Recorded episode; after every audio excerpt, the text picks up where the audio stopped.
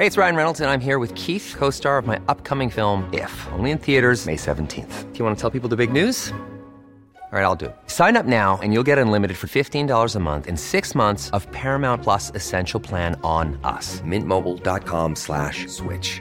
Upfront payment of $45 equivalent to $15 per month. Unlimited over 40 gigabytes per month. Face lower speeds. Videos at 480p. Active Mint customers by 531.24 get six months of Paramount Plus Essential Plan. Auto renews after six months. Offer ends May 31st, 2024. Separate Paramount Plus registration required. Terms and conditions apply if rated PG.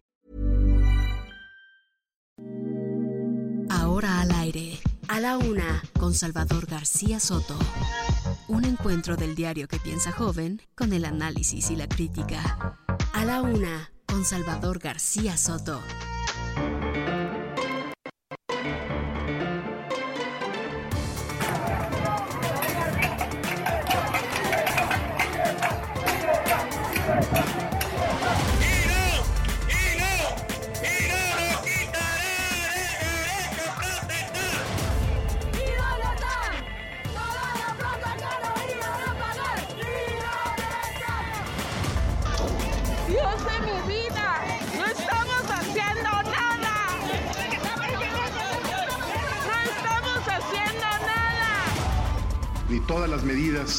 Pueda disponer el gobierno en cualquier nivel son suficientes cuando hay la determinación de cometer un acto tan atroz.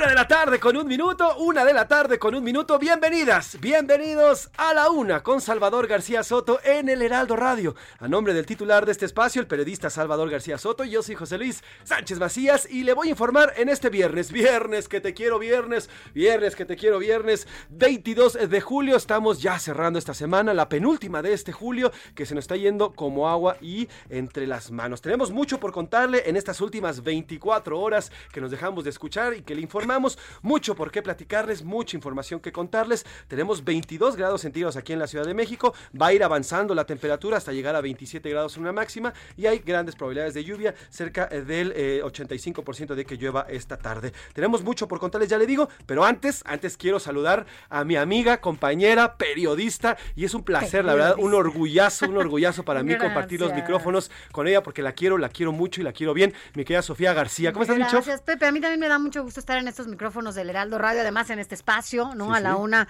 con Salvador García Soto, en donde, bueno, pues estaremos aquí informándole Eso. de todo lo que está pasando. Es viernes, ya lo decías, ¿no? Hay que relajarnos a pesar de los pesares en este, en este día Así y en es. esta información que A tenemos. pesar de todo lo que va saliendo, bueno, pues también tenemos mucho que informarle y mucho que platicarle. ¿Qué te parece, mi Sof, si, si saludamos primero a nuestras plazas? Les mandamos un gran abrazo, un gran a saludo, que día a día en se todos lados de rincón, en todos los rincones de este país nos pueden escuchar. Mira, estamos en la Ciudad de México en el 98.5. Así es. Usted nos puede escuchar en esta frecuencia en Monterrey 99.7 FM, Guadalajara. Un saludo A a la Perla Tapatía, hasta La allá. Perla Tapatía 100.3 La Laguna 104.3 de FM, Oaxaca, qué rico Oaxaca. que ya están en plena guelaguetza, ¿eh? ayudas de Oaxaca 97. Y un mezcal para viernes, ¿cómo no? Para aguantar. Fíjate que yo no soy tanto de mezcal. ¿No? ¿Eres No, tequilera o qué? Sí, Ah, tequilera. eh, soy. Eres como el jefe, eres como Salvador, que es Sí, de Sí, prefiero el tequila y la verdad es que me, me cae bien. Entonces, bueno, allá hasta Oaxaca en el 97.7, Salina Cruz 106.5 FM, Tampico 92.5, Tehuantepec 98.1. En Tijuana, a través del 1700 de AM, Tuxtla Gutiérrez 88.3 de FM, McAllen, estamos del otro lado de la frontera para que también nos pueda escuchar a través del 91.7 de HD4 FM, Brownsville 93.5 HD4 y Naumedia San Antonio en la 1520 de AM, Naumedia Radio Chicago 102.9 y nuestro teléfono Así es. para que nos llamen. ¿Qué es él? 55 18 41 51 99. Así Ahora, que puede escribirnos. Esas son las ondas gercianas, pero ¿y de la onda digital? Porque ya somos modernos, Sofía, somos modernos en este espacio, somos modernos. ¿Cómo nos pueden escuchar a través Mira, nos pueden escuchar a través de elheraldodemexico.com.mx y nos va a ver Además, aquí a, a- a Pepe ya tomándose. ¿Qué estás? ¿Cafecito? Un tecito, no, un tecito, un ¿Tecito? tecito. Un tecito. de Ya la esta hora tarde. ya café ya Sí, pasó, ya ¿no? no, Ya yo también ya me tomé como cuatro tazas de café. También nos puede escuchar a través de la aplicación TuneIn, ¿no? En donde, bueno, pues ahí nos ubica y estamos perfectamente, nos va a escuchar. iHeartRadio también, ahí nos puede escuchar por el podcast de Spotify. Busque a la una con Salvador García Soto y ahí estará eh, escuchándonos totalmente en vivo en la página, ya se lo decíamos, en el heraldodemexico.com.mx. Nos va a ver a través de esta camarita que nos escucha y nos ve. Así y es. estamos ubicados aquí en Insurgente Sur 1271 en la colonia Extremadura Insurgentes, alcaldía Benito Juárez. Bueno, pues como ya escuchó, no hay pretexto para no escucharnos. Si usted se pierde el programa, tiene la posibilidad de escucharlo en Spotify, No pero pierda. no se lo pierda. Aquí estamos y aquí estamos listos, un, un grupo profesional de jóvenes, ellas y ellos, que día a día preparamos este programa con mucho cariño y mucho profesionalismo para usted y tenemos mucho por qué contarles. Vamos a platicar en los temas para después entrar en materia y de lleno en este viernes, viernes movidito por las nubes. La inflación, oiga, sigue subiendo. ¿Qué le cuento yo? Seguramente usted lo está viviendo cada vez que va al supermercado, al mercado, cada vez que hoy veía, hoy veía un amigo Agustín que le mandamos un abrazo, le decía, eh, oye, me quise ir a comprar una sopa instantánea, bueno, ya cuesta lo mismo que una sopa normal. A ver, hace, no, te juro, tú has visto que siempre traigo mi bote de agua, la Sí, verdad sí, sí, siempre ajá. traigo mi tambo, las algunos le dicen tambo, porque es enorme, pero casi no compro agua en el súper o en ningún lado, porque no me gusta además el tema del reciclado este, del El plástico. PET, ajá. Entonces, hoy fui a comprar agua porque no traje agua, un litro. Tenía años que no lo hacía, 17 pesos. no, un carísimo. litro de agua. Todo ¿no? está subiendo. eh, Este, esta primera quincena de julio, 8.16, creció en, en punto 43%. Y bueno, 8.16 se coloca la inflación. Ahora, ¿qué pasa con la justicia? Vámonos a otra información. Bueno, pues la Fiscalía Especializada en Materia de Delitos Electorales, la FGR, propone, ¿qué crees que propone? Pues no ejercer acción penal en contra de Pío López Obrador, hermano del presidente. Así es, ya, no, ya lo definió la fiscalía. Vuela alto. Familiares y amigos le dieron el último adiós a Luz Raquel Padilla, quien murió el pasado martes tras ser quemada viva literalmente allá en Zapopan. Iremos hasta Jalisco para saber qué, la- qué es lo que ha ocurrido en este caso. ¿Qué está pasando en el país? ¿Hay un acuerdo o no hay un acuerdo con los telefonistas y delegados que instaron ya a una mesa técnica para intentar resolver la huelga de Telmex? Estamos hablando de más de 60 mil trabajadores sí. a lo largo y ancho de este país y que bueno, pues hasta ahorita no hay ningún acuerdo. Ayer lo sigue. platicábamos, se cumple ya más de 24 horas, en punto de las 12 de este día se cumplieron las 24 horas y bueno, pues la primera huelga desde hace 37 Desde años, veremos. 1985, Así ¿ya habías es. nacido? Ya, yo nací en el ¿Ya? 85 justo. Ah, mira. Soy generación del temblor y de los Entonces, telefonistas. ¿Qué día? ¿Qué día del El 85? 25 de febrero del 85, ese me lo diga. Apenas. Y oye, una buena noticia para ti y para todos los que le van a los Pumas. El señor Oscar Mota nos va a contar Scratch du oro y azul, dice el señor Oscar Mota. El seleccionado brasileño Dani Alves ya viaja rumbo a nuestro país para firmar con los Pumas de la Universidad Nacional Autónoma de México. Ahí está el Goya que nos lanza el Alex. Y miren, aquí está Sofi. Casi, casi, cantando y feliz. Así es. Ya Además, el Gran Premio de Francia y la jornada 4 de la Liga MX. Oiga, si Checo Pérez quiere recuperar el subliderato del campeonato de la Fórmula 1, tiene que hacer un gran papel este fin de semana en Francia. Compite a las 8 de la mañana este domingo. Además, tenemos entretenimiento, Pri, este, perdón, eh, eh, Chop. Iremos también a los diversos eh, espacios de eh, la Ciudad de México, de Guadalajara, de Monterrey, las ciudades, las principales ciudades. Y le tendremos el reporte puntual de todo lo que va ocurriendo en las próximas, en las próximas dos horas que dura este espacio. ¿Qué te parece, Rapidísimo mi se Sof, va. si antes de entrar en materia, vamos con la pregunta del día? Porque siempre, como siempre le digo, este programa es nada, absolutamente nada sin usted. Así es, ustedes. Ya llegó la hora. ¿La hora de qué? La hora del cotorreo informativo. Pues ahí nos metieron el cotorreo informativo, pero más bien vamos con la pregunta, con la pregunta eh, del día. Eh, ¿qué, te- qué preguntas tenemos, Micho? Mira, vamos a hacer esta pregunta que ya eh, de inicio seguramente va a decir mucho la gente que nos escucha. Mira, el gobierno federal, nos lo recuerdas, anunció una ruta de turibús para visitar el Aeropuerto Sí. Internacional Felipe Ángeles, que justo hoy se cumplen cuatro meses de haber sido inaugurado. Y hasta la fecha, y a pesar de todos estos esfuerzos contra el Aeropuerto Internacional de la Ciudad de México, aquí está terminal de Internacional Benito Juárez, bueno, Ajá. pues no está terminada, no termina de despegar. ¿Usted cree que esta medida, le voy a dar tres opciones?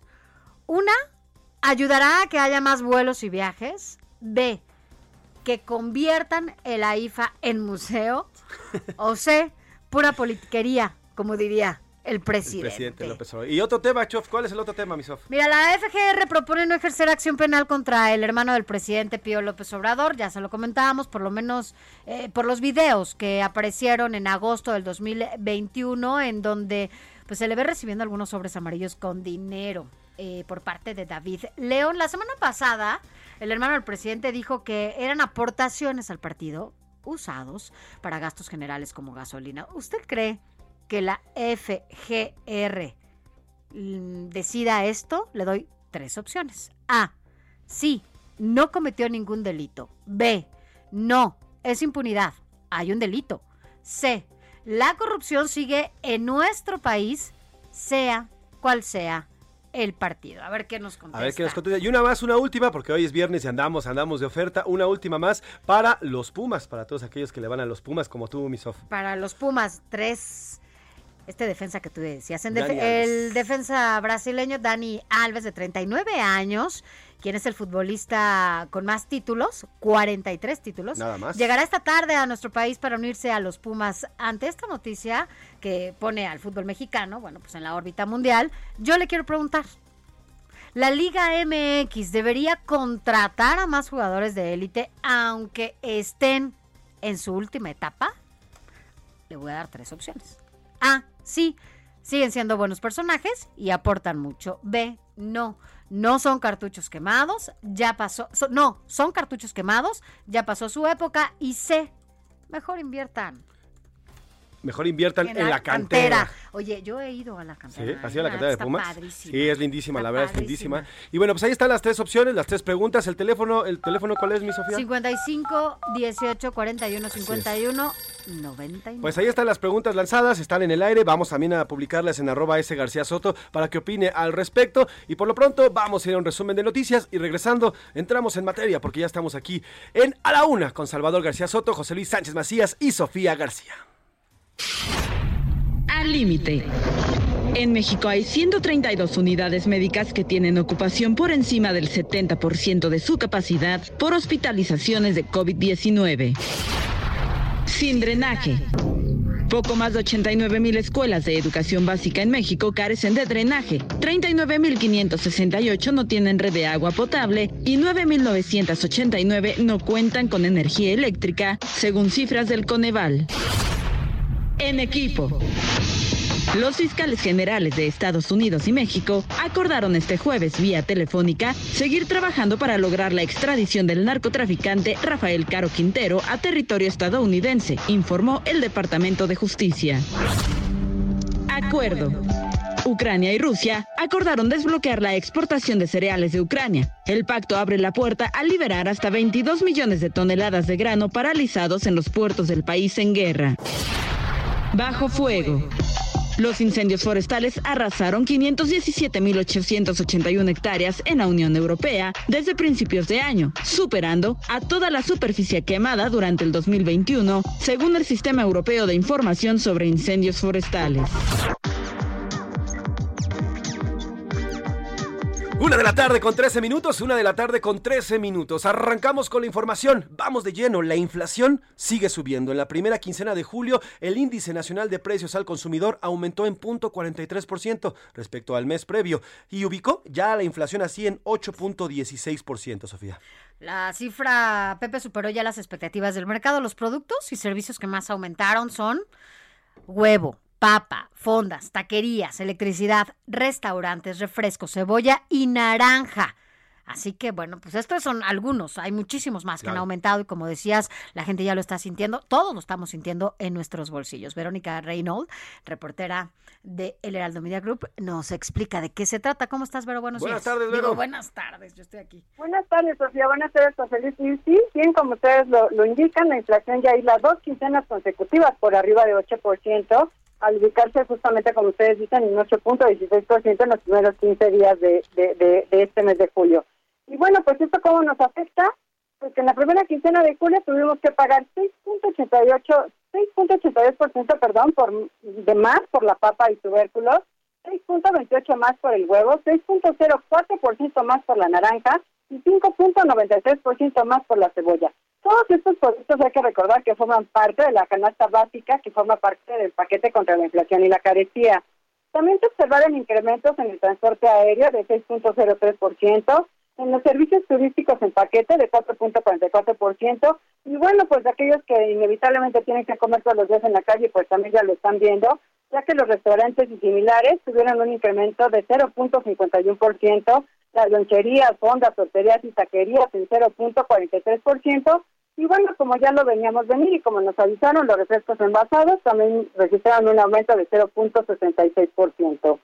Y ahí que bueno que las mercancías alimentarias continúan en ascenso con una tasa de 11.95% anual, mientras que los precios de los productos agropecuarios crecieron 16.76% también anual. Y bueno, también como comentaban, pues la inflación entonces de 8.16 se ubicó por arriba de 8.2, se ubicó por arriba del 8.12% estimado por el consenso, esto de acuerdo con la encuesta de Citibanamex, y también por arriba del 8.9% observado en la segunda quincena de junio. Los productos que sufrieron disminuciones, porque bueno, también ha habido ciertas eh, bajas, fueron la uva con una baja de 11.21%, el chile poblano con menos 5.45%, el aguacate, que se acuerdan que muchos meses también estuvo al alza, pues ahora registra una baja de 3.64%, la calabacita con 2.73% y el pollo, que también forma parte de la canasta básica del paquete, pues bajó este 1.37%.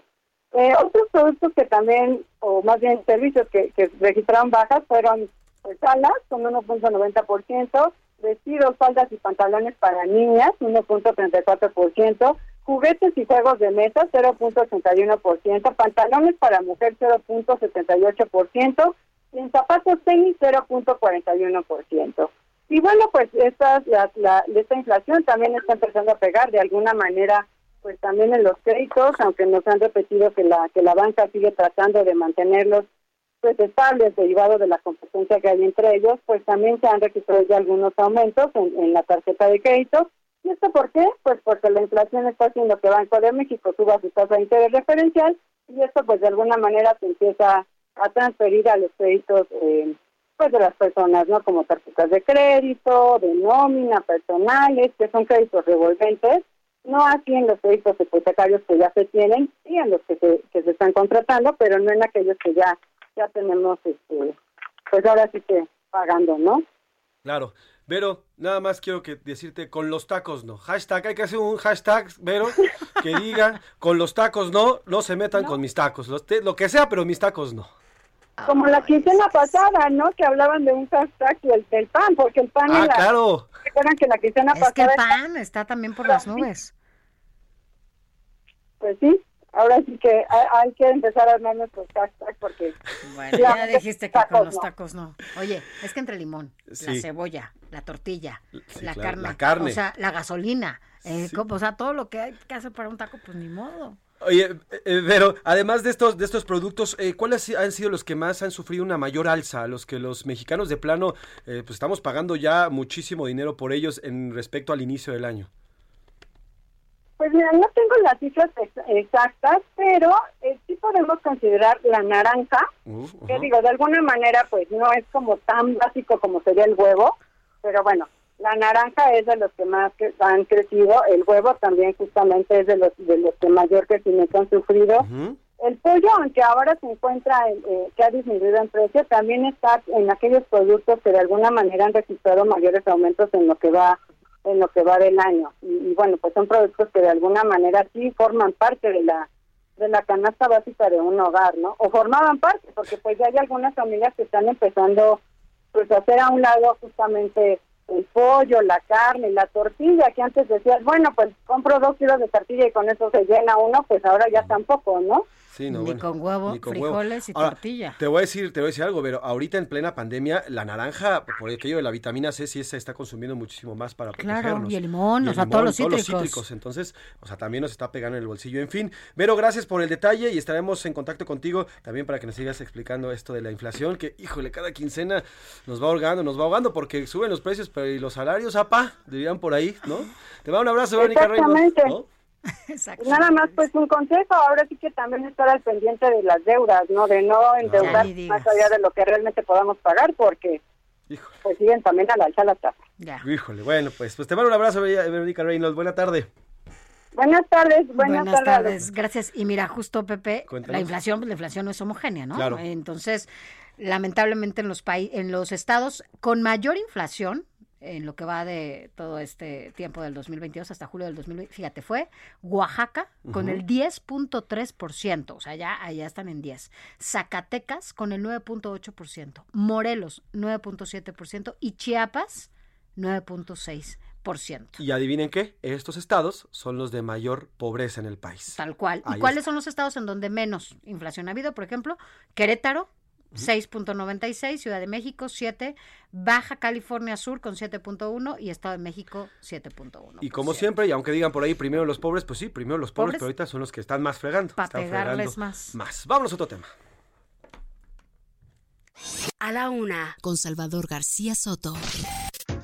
Hay avances, hay avances, eh, Sofía, en el tema del helicóptero eh, que, se desplomó o que tiraron, no se sabe todavía a ciencia cierta, el viernes de la semana pasada durante el operativo para capturar al señor Caro Quintero. Así es, la Marina informó que la Fiscalía General de la República se encarga ya de la investigación para determinar pues, las causas del desplome de un helicóptero en los Mochis, Sinaloa, que dejó 14 marinos muertos el pasado 15 de julio.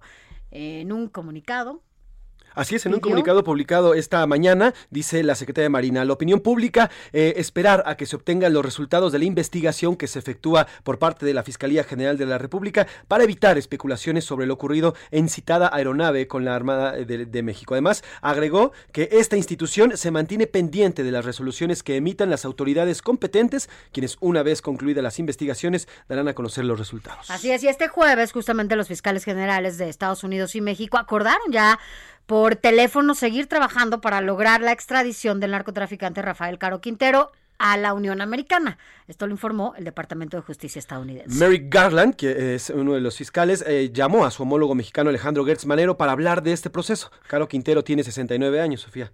Así es, 69 años y además es uno de los líderes del extinto cártel de Guadalajara que es acusado de varios delitos, incluido el secuestro, el asesinato del agente de la Agencia Antidrogas de Estados Unidos, Enrique Camarena. En 1985, Garland y Gertz reafirmaron su compromiso compartido de continuar, pues, este, colaborando estas investigaciones criminales. Pues ahí está el tema, veremos en qué para esta investigación. Ya la Fiscalía General de la República tiene en sus manos eh, eh, todas las investigaciones sobre este helicóptero. Hay muchas especulaciones al respecto, se dice que durante el operativo pudo haber sido atacado, no se sabe a ciencia cierta, se pudo haber sido también un accidente, porque eh, todo ocurrió en la sierra. Y recordemos, bueno, no es nada fácil de por sí, pilotear un helicóptero no es fácil, menos en esta zona. Así que la Fiscalía ya tiene las investigaciones. Y en cuanto al señor Caro Quintero, bueno, pues el proceso de extradición, el proceso de extradición continúa y va- veremos en, qué para, porque fue la hermana del señor Rafael Caro Quintero quien interpuso este amparo para que se siguiera un juicio en contra, eh, para no para detener, sino para que se llevara conforme a lo legal el proceso de extradición. Además, la DEA tiene detrás de él ya desde hace muchos años Sí, y creo sí. que es el gran pendiente de la DEA, ¿no? O sea, no pueden dejarlo así como así. Fíjate, otro, otro tema que también ocurrió en el 85, el asesinato eh, en febrero del decir. 85, eh, cuando Enrique Kiki Camarena es ¿eh? secuestrado y luego asesinado, en, fin. Bueno, pues ahí está el caso del señor, el señor Rafael Caro Quintero y eh, vámonos al caso del señor eh, Pío. Bueno, pues eh, la Fiscalía especializada en materia de delitos electorales de la Fiscalía también propone no ejercer acción penal en contra de Pío López Obrador, hermano del presidente, por presuntos delitos electorales. En un oficio del juicio de amparo que propuso Pío López Obrador para resolver el caso, el Ministerio Público notifica al juez séptimo de amparo que hay un proyecto que plantea no proceder penalmente y la reserva de la averiguación por falta de evidencias. Esto por los videos en los que lo filmaron recibiendo dinero en sobres amarillos por parte de David León. Así es, y justamente mira qué casualidad se da esta definición de la fiscalía, pues prácticamente tres días después de que el señor Pío López Obrador da una entrevista al medio de expansión. Aquí pusimos parte de estos videos, de estos audios, y el que les exige prácticamente el señor Obrador a la fiscalía que ya apure las investigaciones. Y bueno, y la fiscalía dice: no vamos a ejercer acción penal en su contra. Vamos a ir a una pausa, Sofía, nos vamos a ir con música. Es viernes, vamos a meterle música relajada y música, pues para levantarnos. Si usted está eh, preparando la comida o está a punto de comer o va en tránsito hacia su casa o a la oficina, para que se ponga a bailar, para que se ponga a mover la cabecita y se relaje. Porque mire, ya es viernes, viernes que te quiero viernes y vamos a escuchar y para arrancar eh, la, la música, porque recuerde que estamos eh, celebrando, le estamos celebrando a la luna. ¿A quién vamos a escuchar, mi Ay, vamos a escuchar a Jamiroquai, exactamente. de Mr. Mr. Moon. Mr. Moon y esa rola que suena, suena muy bien.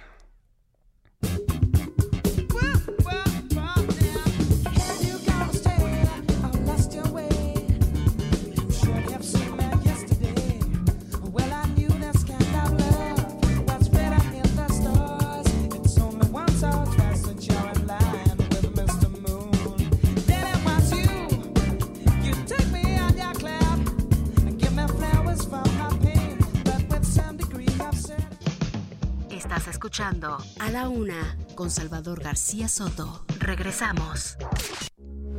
Heraldo Radio, con la H que sí suena y ahora también se escucha. Sigue escuchando A la una. con Salvador García Soto. Ahora, la rima de Valdés. O, de Valdés, la rima. Además de la actual ola del COVID que trae lo suyo, otra enfermedad intuyo que viene y se pinta sola, que hasta te saca unas bolas. Es la viruela del mono, lo digo así sin encono, que ya llegó a Veracruz y yo le digo cruz cruz, ni tantito me emociono. Se detectaron dos casos de esta loca enfermedad. Yo les digo la verdad, que se siente cual zarpazos, porque así menos abrazos nos vamos a poder dar. Yo voy a solicitar a todo el sector salud que la mejor actitud tengan para curar. Anda diciendo el preciso que aquí no hay especialistas en medicina y las pistas es que antes solo se hizo al problema caso omiso, que fueron neoliberales que trajeron esos males. ¿Será cierto? ¿Usted qué opina? ¿Será que la medicina de plano tiene los males?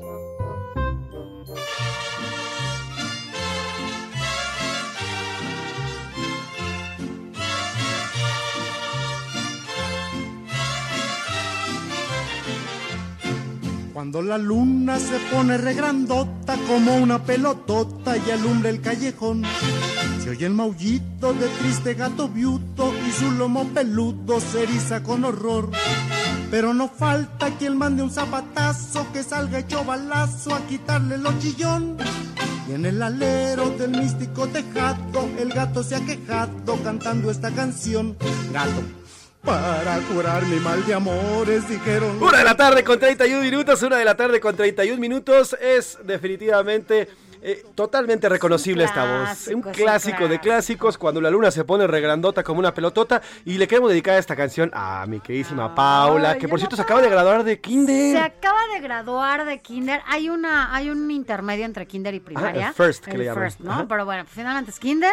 Y eh, entonces, bueno, pues ayer fue su graduación, ya Sa- sabes, ayer toda. ¿Qué te puedo decir? Toda cuca, ¿qué Yo- le puedes yo- decir? Yo, yo no, yo no soy objetiva. Ninguna mamá es objetiva con Así es. hijos. Todas somos unas gallinas así. Protectoras. Pues para Paula y para todas las pequeñitas y pequeñitos que ya están saliendo de la escuela, de las clases, les dedicamos esta, El gato viudo de Don Chava Flores, publicada en 1952 como parte de un sencillo. Era de las primeras canciones que publicaba Salvador Flores Rivera, mejor conocido como Chava Flores, El gato viudo, dedicada para Paula García y para todas las niñas y niños que van saliendo poquito a poquito de la escuela. Disfruten sus vacaciones que ya inician. Trépale, mi Alex. Ahora con lo que me ha pasado me tiene más enfriado que un hielo de highball. A la una. Con Salvador García Soto. Una de la tarde con 33 minutos. Vamos al tema de Telmex. Eh, la tarde de este jueves instalaron ya el Comité General de Huelga del Sindicato de Telefonistas de la República Mexicana. Así es, se declaró en Asamblea General Permanente y avaló también un proyecto de acuerdo para instalar una mesa técnica que resuelva la huelga en Telmex. Si lo avala la base trabajadora, este mismo viernes podrían levantar el paro que comenzó el día de ayer y que continúa eh, montando estas banderas rojiblancas en las oficinas de teléfonos de México. Pero vamos hasta las calles de la Ciudad de México, hasta las sedes de esta empresa de teléfonos, la más grande de nuestro país y también parte de, Latinoamérica, con mi compañero Alan Rodríguez, motorreportero de Heraldo Media Group, reportero de este grupo y de Heraldo Radio. ¿Cómo estás, Alan? Cuéntanos en qué va esta huelga. Buena tarde. Hola, ¿qué tal, José Luis? Amigos, muy buenas tardes. Nosotros nos encontramos en estos momentos en la calle de James Sullivan, frente a las instalaciones de Teléfonos de México, donde el día de hoy ya se está realizando el conteo de los votos para saber si se aprueba la mesa técnica, la cual, con la cual se estará dando un gran paso para avanzar en la resolución de este conflicto, de esta huelga que estalló el día de ayer, después de que trabajadores de la empresa de telecomunicaciones Teléfonos de México, pues diera esta eh, denuncia de la violación a varias de sus prestaciones y sobre todo al contrato colectivo del trabajo. Al parecer, a lo que sabemos hasta el momento, por lo menos en los votos que ya se han contado aquí en estas instalaciones de la zona centro de la Ciudad de México, es que sí están a favor, sin embargo, lo que se está esperando ahorita es la llegada de la resolución del resto de los estados y sobre todo de las divisiones sindicales en el resto de la República. Con esto, como te repito, José Luis, se estaría instalando esta mesa técnica en donde estaría participando tanto personal del sindicato,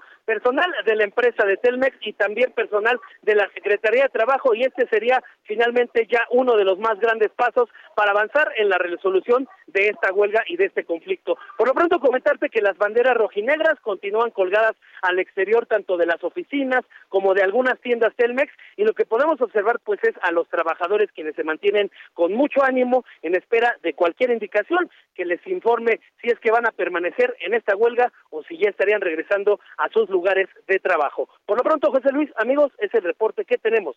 ¿Cuál te agradezco, Alan? Oye, ¿se ha acercado por ahí el, líder, el señor Juárez, o, no se ha acercado? Continúa en estas, Hernández Juárez, continúa en estas, eh, en estas mesas con la Secretaría del Trabajo. No, él se encuentra realizando pues lo que son las mesas de trabajo. Aquí en ese punto no se ha acercado y pues hemos visitado también otras en donde las personas pues se encuentran ah, en espera y sobre todo a favor de que se dé esta mesa técnica y con esto, repito, se estaría dando una posible solución a esta huelga. ¿Directivos de Telmex, directivos o algún tipo de, de gerente o directivos se acercado a las oficinas o nadie? No, nadie, únicamente lo que sabemos es que se comunican a través de algunas redes sociales, incluso de un chat que tienen ellos de manera privada, pero sí, acto de presencia no lo han hecho en esta zona. Bueno, pues Alan, te pido por favor que te mantengas al pendiente, cualquier información que tengas en el momento, hacemos contacto contigo de inmediato para que nos adelantes y nos actualices, ¿te parece? Por supuesto, continuamos al pendiente. Alan Rodríguez, reportero de Heraldo Media Group, Heraldo Radio con la información. Oye, y hoy habló ya el presidente López Obrador sobre este tema. Así es, dijo que, bueno, llamó a los trabajadores y a Telmex a alcanzar un acuerdo ya para terminar con esta huelga. Confío en que terminará este paro porque así lo dijo el presidente y también hay que decirlo, finalmente hay una relación muy, buena. con el empresario Carlos Slim, pero no de ahorita, o sea, de toda la vida, de incluso desde que era jefe de gobierno, ¿no? Se veían de manera muy frecuente cuando él estaba allá en el Zócalo, no en Palacio Nacional, enfrentito, pero ahí ahí se veían mucho y bueno, pues él dice que confía en que van a llegar a un acuerdo para terminar con la huelga. Confió en que terminará el paro porque el empresario Carlos Slim, así lo dijo, es una persona sensible. Deseo que se pongan de acuerdo los telefonistas con la empresa o la empresa con los telefonistas, que haya acuerdo, que se concilien. Lo deseo en beneficio de los trabajadores y se tiene que conciliar. Y tengo mucha confianza porque Carlos Slim es un agente sensible, sabe que son otros tiempos pues ahí está lo que dice el presidente. Y sí tienes razón, desde que él era jefe de gobierno por ahí del 2000, el, ahora presidente, ¿te acuerdas este rescate del centro histórico? Claro, y además todo lo que estuvo haciendo Slim justamente en el centro histórico. Vaya, la relación es muy estrecha, ha sido un gran, digo, por supuesto que como mexicanos sabemos que invierte muchísimo en nuestro país, es sin duda uno eh, el empresario más importante aquí, pero pero un poco hablábamos, ¿por qué esta huelga? Sí, hay un tema de la telefonía, el tema de la telefonía fija, eh, pues ya está en declive. Yo no sé si usted, yo no sé si ustedes, aquí a ver, haciendo una encuesta rapidísima, ¿quién tiene teléfono eh, fijo en su casa? ¿Fijo? Pues nada más fijo, que lo utilicen, que lo utilicen. No, una cosa tener otra cosa, nadie más, solamente Milka, nada más. Yo tengo fijo, y eso, pero no lo utilizo. Y eso te aseguro que ni siquiera Milka, ella es su mamá la que lo ocupa. Eh, porque, sí, porque en mi casa también, en mi casa mis papás los ocupan. Bueno, en la casa de mis papás, yo no lo ocupo. A ver, yo contraté un servicio de internet, me dieron un teléfono y una línea y el dichoso teléfono está arrumbado en un ¿Y te sabes el teléfono de tu casa? Pero es que no. no ¿qué me yo, yo tampoco cuando, cuando voy a llamar al teléfono a casa, que es difícil, porque es cuando no te contestan el celular, es cuando llamas al teléfono en casa, pero en realidad la verdad es que nadie utiliza ya el teléfono fijo. Es una comunicación que ya está en declive, ¿por qué? Porque todo está al alcance del celular. Podemos comunicarnos a través del dispositivo que es el móvil, pero también por aplicaciones como WhatsApp, como Telegram, como otras aplicaciones y podemos hacer llamadas a través de esas aplicaciones. Y todas las aplicaciones te dejan. Entonces, incluso las empresas de telefonía ya ni siquiera son de telefonía, son empresas de internet y como un servicio adicional y gratuito te regalan la línea telefónica. pero ya ya muy pocas personas lo utilizan. Entonces, este, este tema de la telefonía pues tendría que evolucionar junto con la tecnología y todos estos telefonistas, bueno, seguramente por ahí también va el tema de que pues no se está, no se están contratando estas más de mil, 1.200 plazas que decía ayer el sindicato. Que era del sindicato y que están ahí como en pausa, ¿no? Y esta terciación que aseguran eh, también los, los trabajadores del sindicato, ¿por qué? Porque Telmex está contratando, pues no es que sea outsourcing, sino está contratando personal, pero ya no dentro del sindicato, sino dentro de la misma empresa para subsanar nuevos servicios que está prestando, porque al final, pues vamos a eso, vamos a la digitalización del Y además servicios actualizados, ¿no? Que hay que decirlo, o sea, ya, como dices, la digitalización en los servicios es totalmente, pues es lo que está, eh, es la vanguardia de lo que estamos utilizando ahora con estas nuevas tecnologías y que el sindicato, ¿no? Pues tú lo, a ver, ¿cómo ¿Cómo recuerdas? Si ahorita tú me dices, ¿cómo te ubicas a un trabajador eh, sindicalizado de Telmex? Primero con su teléfono acá colgado. Sí, el telefonote es el telefonote, claro. Yo los ubico y me acuerdo perfecto en las calles, en las calles, conectando los, ajá, exacto, conectando los estrobos y hablando por teléfono. Bueno, bueno, y así, y arreglando las líneas. Ya muy pocas veces se ve eso. Ya nada más vemos a los trabajadores arreglando normalmente las líneas de internet, la fibra óptica y todo lo que nos proveen en cuanto, en cuanto a estos servicios. En fin, veremos en qué para con este tema, veremos en qué va el tema de los telefonistas. Vamos a cambiar de tema, eh, Sof, y vamos a el tema de presenta queja laboral.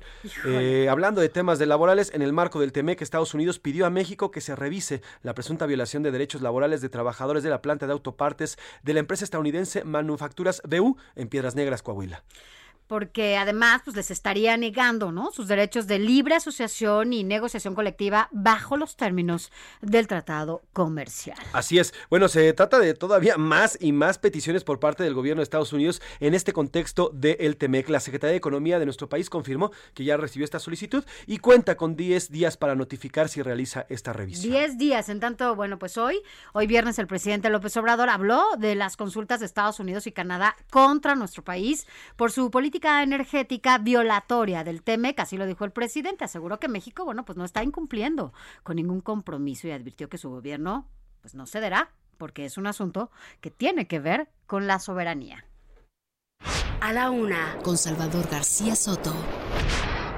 Y cambiamos de tema, cambiamos de tema porque es un tema que preocupa, que nos preocupa a mí, que te preocupa a ti, Sofía, lo preocupa al pueblo entero, a México entero. ¿Por qué? Porque estamos pagando más. La inflación, la inflación está por los, por los cielos, a pesar de las medidas que toma el gobierno federal, a pesar de las, pues ya consecuentes, consecuentes aumentos en la tasa de interés por parte de Banjico, y a pesar de todo lo que se está haciendo y los esfuerzos, bueno, pues un día, una quincena sí y otra también vemos un aumento en este tema. Y para que nos explique y nos ayude y nos, y nos ayude a entender qué lo que está pasando con estos, pues, con estos precios, con estos aumentos, con, con todo este mecanismo económico que muchas veces es muy difícil de entender para nosotros. Le agradecemos que nos tome la llamada a Pedro Tello. Él es analista de temas económicos y asesor empresarial. Don Pedro, ¿cómo está? Gracias por tomarnos esta llamada. Buena tarde. Gracias, muy buenas tardes. Soy yo quien agradece el favor de la invitación y esta oportunidad para conversar con ustedes acerca de lo que es el enemigo público número uno de la economía mexicana, pero particularmente de las finanzas personales y de la economía familiar, que es la inflación. Totalmente. A ver, eh, eh, para entrar en materia y para agarrar. ¿Qué es lo que está pasando con la inflación? ¿Es un tema internacional y por qué no podemos, por qué el gobierno y las, a pesar de todas las medidas, no podemos contener esta escalada que no ha dado tregua? Eh, empecemos por reconocer que la inflación en México no es un fenómeno que haya empezado en, en el arranque de este 2022. No, ya tenemos varios meses con inflación que ha venido paulatina y consistentemente acelerando el paso hasta concretar, de acuerdo con los datos más recientes, 17 meses, más de año y medio, con un ritmo de avance que está por arriba de la meta que el Banco de México tiene para controlar la inflación, que es no más del 4% en forma anual. Así que tenemos ya 16, 17 meses con inflación por arriba de la meta del Banco de México. ¿Cuáles son los orígenes de la inflación? Son fundamentalmente dos. El primero y el más importante es que en la medida en la que México no es capaz de producir los combustibles, concretamente gasolinas, diésel, eh, gas natural, etcétera, en cantidades suficientes, tenemos que traerlo del exterior.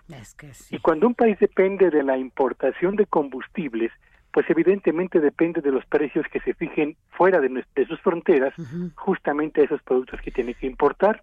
Así que tenemos gasolinas, gas natural, gas LP, turbocina, diésel, que han avanzado a un ritmo mucho mayor, porque sus precios se fijan internacionalmente. Pero, además...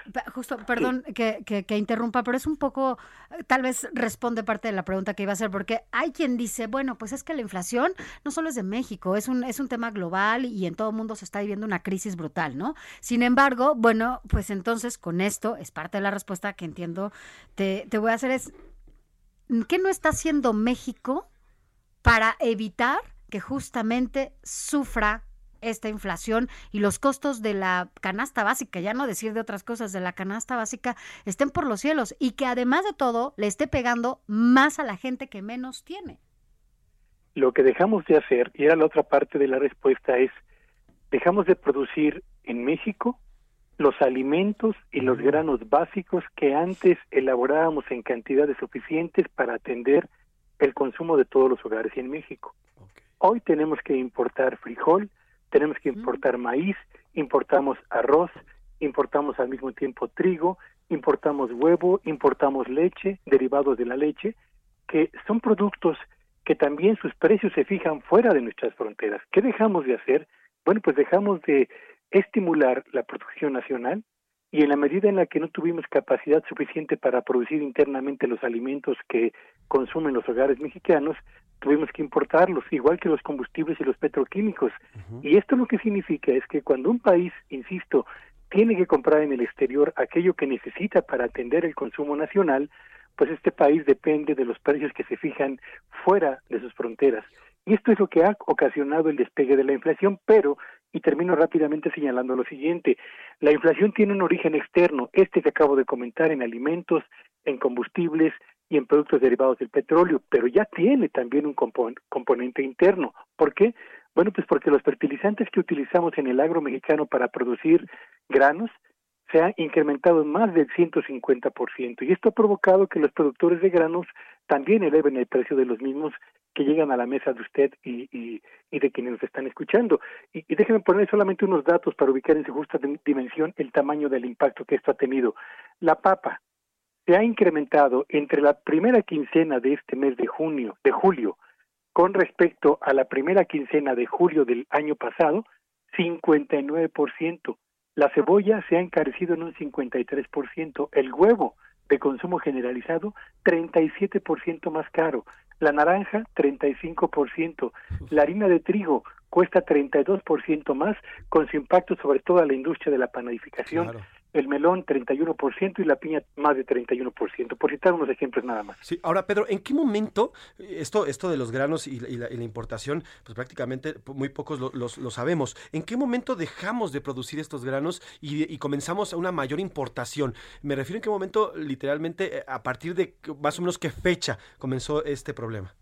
A mediados de los años 80, México dejó de impulsar la producción interna de alimentos, y México dejó de impulsar la producción eficiente de petroquímicos y consecuentemente las refinerías por una parte y el agro por la otra dejaron de surtir al mercado nacional en cantidades suficientes aquello que antes teníamos casi de manera suficiente. Antes importábamos, pero era muy poco. Ahora importamos cerca del 60% de los alimentos que se consumen en el mercado nacional. Cuando podríamos ser autosuficientes, incluso si invirtiera, si se inyectara como debe ser en el campo, ¿no? Donde con esta mirada al sur que quiere que quiere hacer el presidente, tendríamos que estar invirtiendo en esas cosas en el campo para que pues, podamos tener productos internos y consumirlos, ¿no? Sí, claro. Esa es justamente una de las eh, una de las propuestas, perdón, del gobierno de México que es reactivar al agro mexicano en la producción de alimentos básicos pero eso no se puede conseguir en un año ni en dos. Tenemos que rehabilitar el campo, no solamente la calidad de la tierra, sino la calidad de los fertilizantes, tecnificarlo para elevar sus niveles de productividad, reducir sus costos y poder ofrecer en el mercado nacional productos con la calidad y el precio competitivos contra aquellos que traemos del exterior, porque de poco serviría producir internamente mucho si lo hacemos con baja calidad y con elevados costos. Ahora, Pedro, te seguimos muy de cerca en redes sociales, además de un gran analista. Siempre tienes consejos, consejos para nosotros, a los que pues no tenemos las capacidades monetarias suficientes y que vivimos muchas veces, pues ahora sí que con lo último de la morralla, ya llegando a las quincenas. día, ¿no? ¿Qué, qué, qué recomendaciones nos harías a los mexicanos? Pues que, te- que tenemos un salario, el cual no ha aumentado, pero los precios sí, y además también está el tema de las tasas de interés. De interés. ¿Qué recomendaciones le harías a, a- a los mexicanos que estamos pues sufriéndolas con el tema de los salarios, sufriéndola con el tema de pagos eh, de servicios y además de los productos? Lo ha señalado muy bien. Los dos factores que acechan a la economía personal y a la economía familiar son, por una parte, la carestía, la inflación, y por otro lado, el aumento en las tasas de interés. ¿Qué hacer en este contexto? Asumiendo que la inflación la vamos a tener elevada hasta finales del próximo 2023 y que las tasas de interés también se van a mantener muy elevadas hasta finales del 2023. Bueno, pues yo recomendaría fundamentalmente cuatro cosas. La primera, haga usted un eh, gasto inteligente o administre inteligentemente su presupuesto personal, su presupuesto familiar, como haga una lista con los productos y los servicios que son los más indispensables para el hogar y para el consumo personal y en una columna alternativa coloque todo aquello que es importante pero no es indispensable para mantener un nivel de bienestar apropiado a título personal o para la familia. Segundo, tiene usted tres tarjetas de crédito, yo le diría cancele dos y conserve solamente aquella en la que la tasa de interés es la más baja. ¿Cómo hacerlo? Bueno, transfiera la deuda de las dos tarjetas más caras a la, a la tarjeta que sea la más barata. Tres, no utilice la tarjeta de crédito a menos que tenga usted la certeza de contar con el ingreso para poder pagar en tiempo y forma aquello que está pagando con la tarjeta de crédito. Y cuatro, y último, me parece muy, muy importante, cuidemos, cuidemos el trabajo, si somos obreros o empleados, cuidemos a nuestros clientes si trabajamos por nuestra cuenta y cuidemos evidentemente a nuestros, consumidores tratándose de los empresarios, porque de ellos depende el ingreso que nos permite comprar aquello que nos ofrezca la oportunidad de ofrecer una calidad de vida digna a título personal y a los integrantes del núcleo familiar. Sin duda, cuatro puntos importantísimos que de verdad hay que poner atención. Eh, Pedro, gracias de verdad por estos, pues por darle luz a este tema y por ser tan didáctico, porque Mm. solamente así podemos entender este tema tan complicado que es, la Es economía, fácil, pero ¿no? que nos afecta. Pedro. De verdad, Pedro Tello, ¿cómo, ¿cómo lo seguimos, Pedro? Y a través de sus redes Sí. sociales, ¿cuáles son?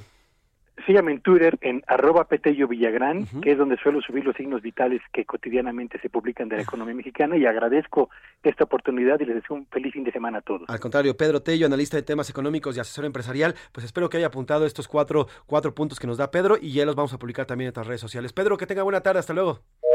Hasta luego, ahí está Pedro Tello Villagrán. Oigan, de último momento tenemos información importante, ya se conjuró la, la- la huelga, ya se terminó la huelga de Telmex y para ello vamos con nuestra compañera Yasmín Zaragoza, reportera de la sección Mercados de Heraldo de México. Yasmín, cuéntanos eh, ¿qué, qué pasó con esta huelga. Buenas tardes.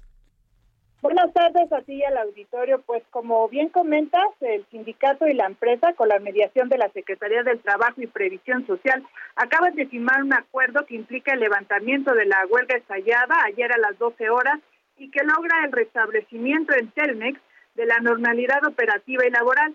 El acuerdo suscrito obliga a ambas partes a conformar una mesa técnica con representantes de la empresa y el sindicato, que en los próximos 20 días hábiles presentará propuestas viables de solución al pasivo laboral, a las vacantes no cubiertas y al futuro esquema de pensiones.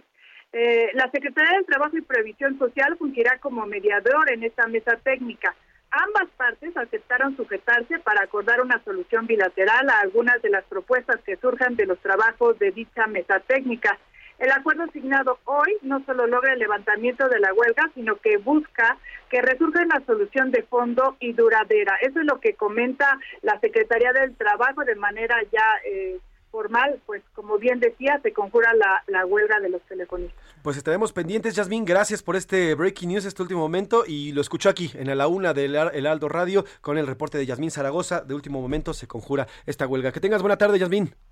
Igualmente. Pues ahí está, ahí está Sofía. Ya. Cambia de, así de minuto a minuto cambia la información, entramos con otra cosa y ahorita ya te, se levantó, ¿no? Por lo pronto una buena noticia, ya, ya lograron un acuerdo, ya está el acuerdo luego de esta mesa y la intervención de la Secretaría del Trabajo y Previsión Social, además de este acuerdo que pues llamó el presidente hoy en la mañana por parte de los directivos de esta empresa que es Telmex y los más de 60 mil trabajadores que se habían ido a huelga. Así que bueno, una buena noticia y como le digo, lo escuchó aquí a la una, se ha conjurado esta huelga. Nos vamos a ir con música, mi querida Sofía, ¿qué es? ¿Vamos a escuchar? Vamos, vamos a escuchar a Savage Garden, me acordé de la prepa. Bueno, eh, sí, qué buenas rolas. ¿no? O sea, de la prepa me acordé. Y vamos a escuchar To the Moon and Back, porque estamos escuchando Canciones de la Luna. Así estamos celebrando el 53 aniversario de la llegada del hombre a la Luna y también de ese astro rey, que la verdad es que sí, sí influye en nuestro comportamiento y en nuestras vidas. Vamos con Savage Garden y regresamos a la segunda hora de a la una, se nos fue rapidísimo. Qué rápido. Trépale, Alex.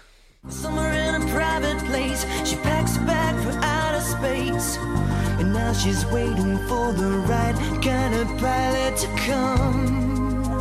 And she'll say to, she'll say, yeah,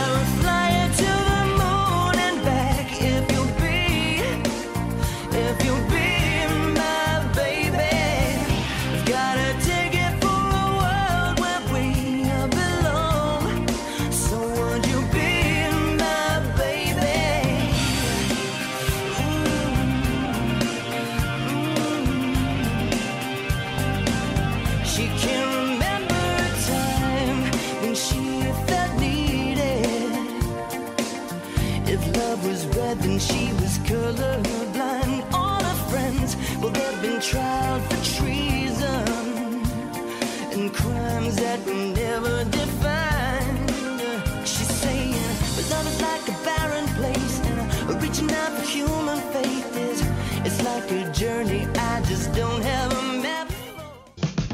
Estás escuchando A la Una con Salvador García Soto. Regresamos. Ya estamos de vuelta con A la Una con Salvador García Soto.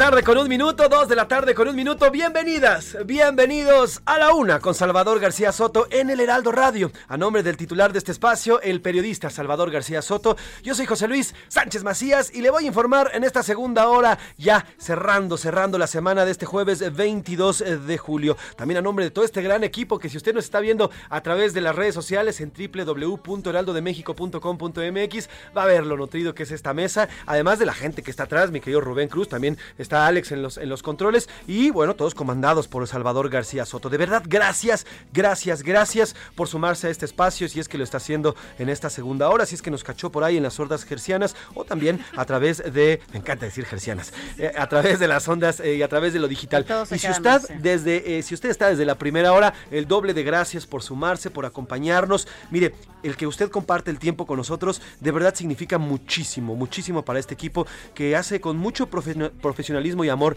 este espacio. El tiempo es irrecuperable y qué mejor manera que invertirlo aquí entreteniéndose e informándose con este gran equipo. Estamos escuchando a Basilos Caraluna, eh, esta canción de 2002, una canción que la rompía en las discos, en los antros, allá por el año 2002 y que todo el mundo cantábamos y que todo mundo platicábamos. Antes de entrar y que le subamos a la, a la rola, saludo con muchísimo gusto a Sofía García, compañera, periodista, usted la escucha y la ve en los espacios de Heraldo Media Group, tanto en radio como en televisión, pero además tengo el gusto de presumir que es mi amiga y que la quiero mucho, muchísimo y la quiero bien. gracias. Sofía, ¿cómo Y a estás? todo, a todo este equipo, mira. Sí, a todo el equipo, sí, sí. A Milka, Milka, a a Laura, Lau, a Oscar aquí Mota. Oscar Mota de los deportes. Vaya, la verdad es que gracias porque sí, estoy- me siento apapachada. Eres bienvenida en este espacio, Muchas es tu gracias. espacio además. Y bueno, ya está, ya escucho aquí, por acá anda eh, Milka Ramírez. ¿Cómo estás, Milka? Hola José Luis, ¿cómo están? ¿Cómo estás, Sofi? Es viernes. Es viernes. que con toda la actitud. Mi Lau Mendiola, ¿cómo estás, Lau? ¿Qué tal? Buenas tardes a todos. Oye, por fin se me va, se me va a hacer, tengo que decirlo, se me va a hacer esa, bueno, siempre te escucho en los pasillos riéndote y demás. Ah, que la risa de Laura es- la risa de Laura pero es siempre voy, o voy manejando, voy, voy por mi hija y te- los voy escuchando y lo único que, ¿no? La risa, yo La decía, risa. no, se Hola. te pega, o sea, La te es- ríes, ¿no? La risa del lado. Así que bueno, ahora te voy a escuchar aquí en cabina. En vivo riéndote, y a todo color. Y además, más feliz que de costumbre, porque como dice Milka, hoy es un rico viernes, Viernes. y terminamos la semana Gracias aquí en el. Heraldo Radio. Antes- Súper bien acompañados. Ay, muchas gracias. Antes de que la semana terminara con nosotros y por ustedes. supuesto Oscar Mota, el comandante de los deportes de este espacio. Oscar Mota, ¿Cómo benditos estás? entre las mujeres estamos. Mi ¿eh? querido José Luis Sánchez, un gran abrazo, mi querida Sof, muchas gracias. Gracias, Oscar. Eh, obviamente, Mil. Y Laura, que la pusiste nerviosa. No. O sea, Hola, quien nos está escuchando, debe haber aquí, tiene ganas de reírse, Reírse. más todavía, Laura. Es que además es viernes, nos merecemos esa, esa risa y que se contagia, porque son de esas risas que se te. O sea, no sabes de qué se está riendo. A favor. Créeme que A yo favor, he prendido, he prendido así que voy. Me subo al coche, prendo 98.5, obvio, y lo que escucho me ha tocado la risa ¿Hay de otra, Lau. Sofía? No hay otra, obvio, por eso dije 98.5. Hay que tono de celular, obvio. ¿no? Que tono de celular. Sí, y digo, no, te ríes. Por supuesto, también está. Rubén Cruz en la producción de este programa, que no lo escucha, pero está atrás del vídeo y ahí también está mi querido Alex en los, en los controles. Oigan, tenemos dos preguntas, dos preguntas importantes, pero antes, trépale mi Alex a la cara luna. Mientras siga viendo tu cara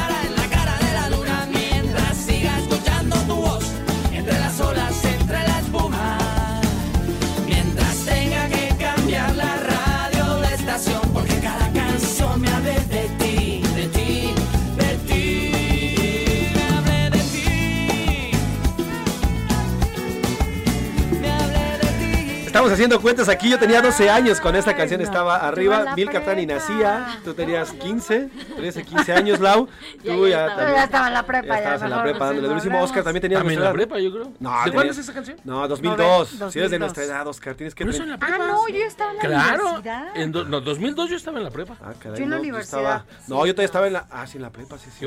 Y acabando la prepa. Yo a la mitad. Acabando la prepa. Está bien, ya dejemos allá. Tenemos dos preguntas importantes. no. La primera de ellas, bueno, pues este anuncio que hace de la ruta del turibús el presidente López Obrador, pues para que si no va a viajar, por lo menos que vaya a turistearle allá a la IFA, ¿no? Por lo menos que vea los A los mamuts, baños, a a los baños baños de de- los Santos. que tienen ahí. Exactamente. Y la segunda, bueno, la Fiscalía General de la República decidió no ejercer acción penal en contra de Pío López Obrador. Y la tercera, bueno, pues la llegada de Dani Alves, así es, el Pío, Pío López Obrador, y la llegada de Dani Alves a los Pumas. Tres preguntas interesantes, polémicas, y tenemos que hacerle la pregunta y el grito de guerra de este programa. Una, dos, tres. ¿Qué, dice el público?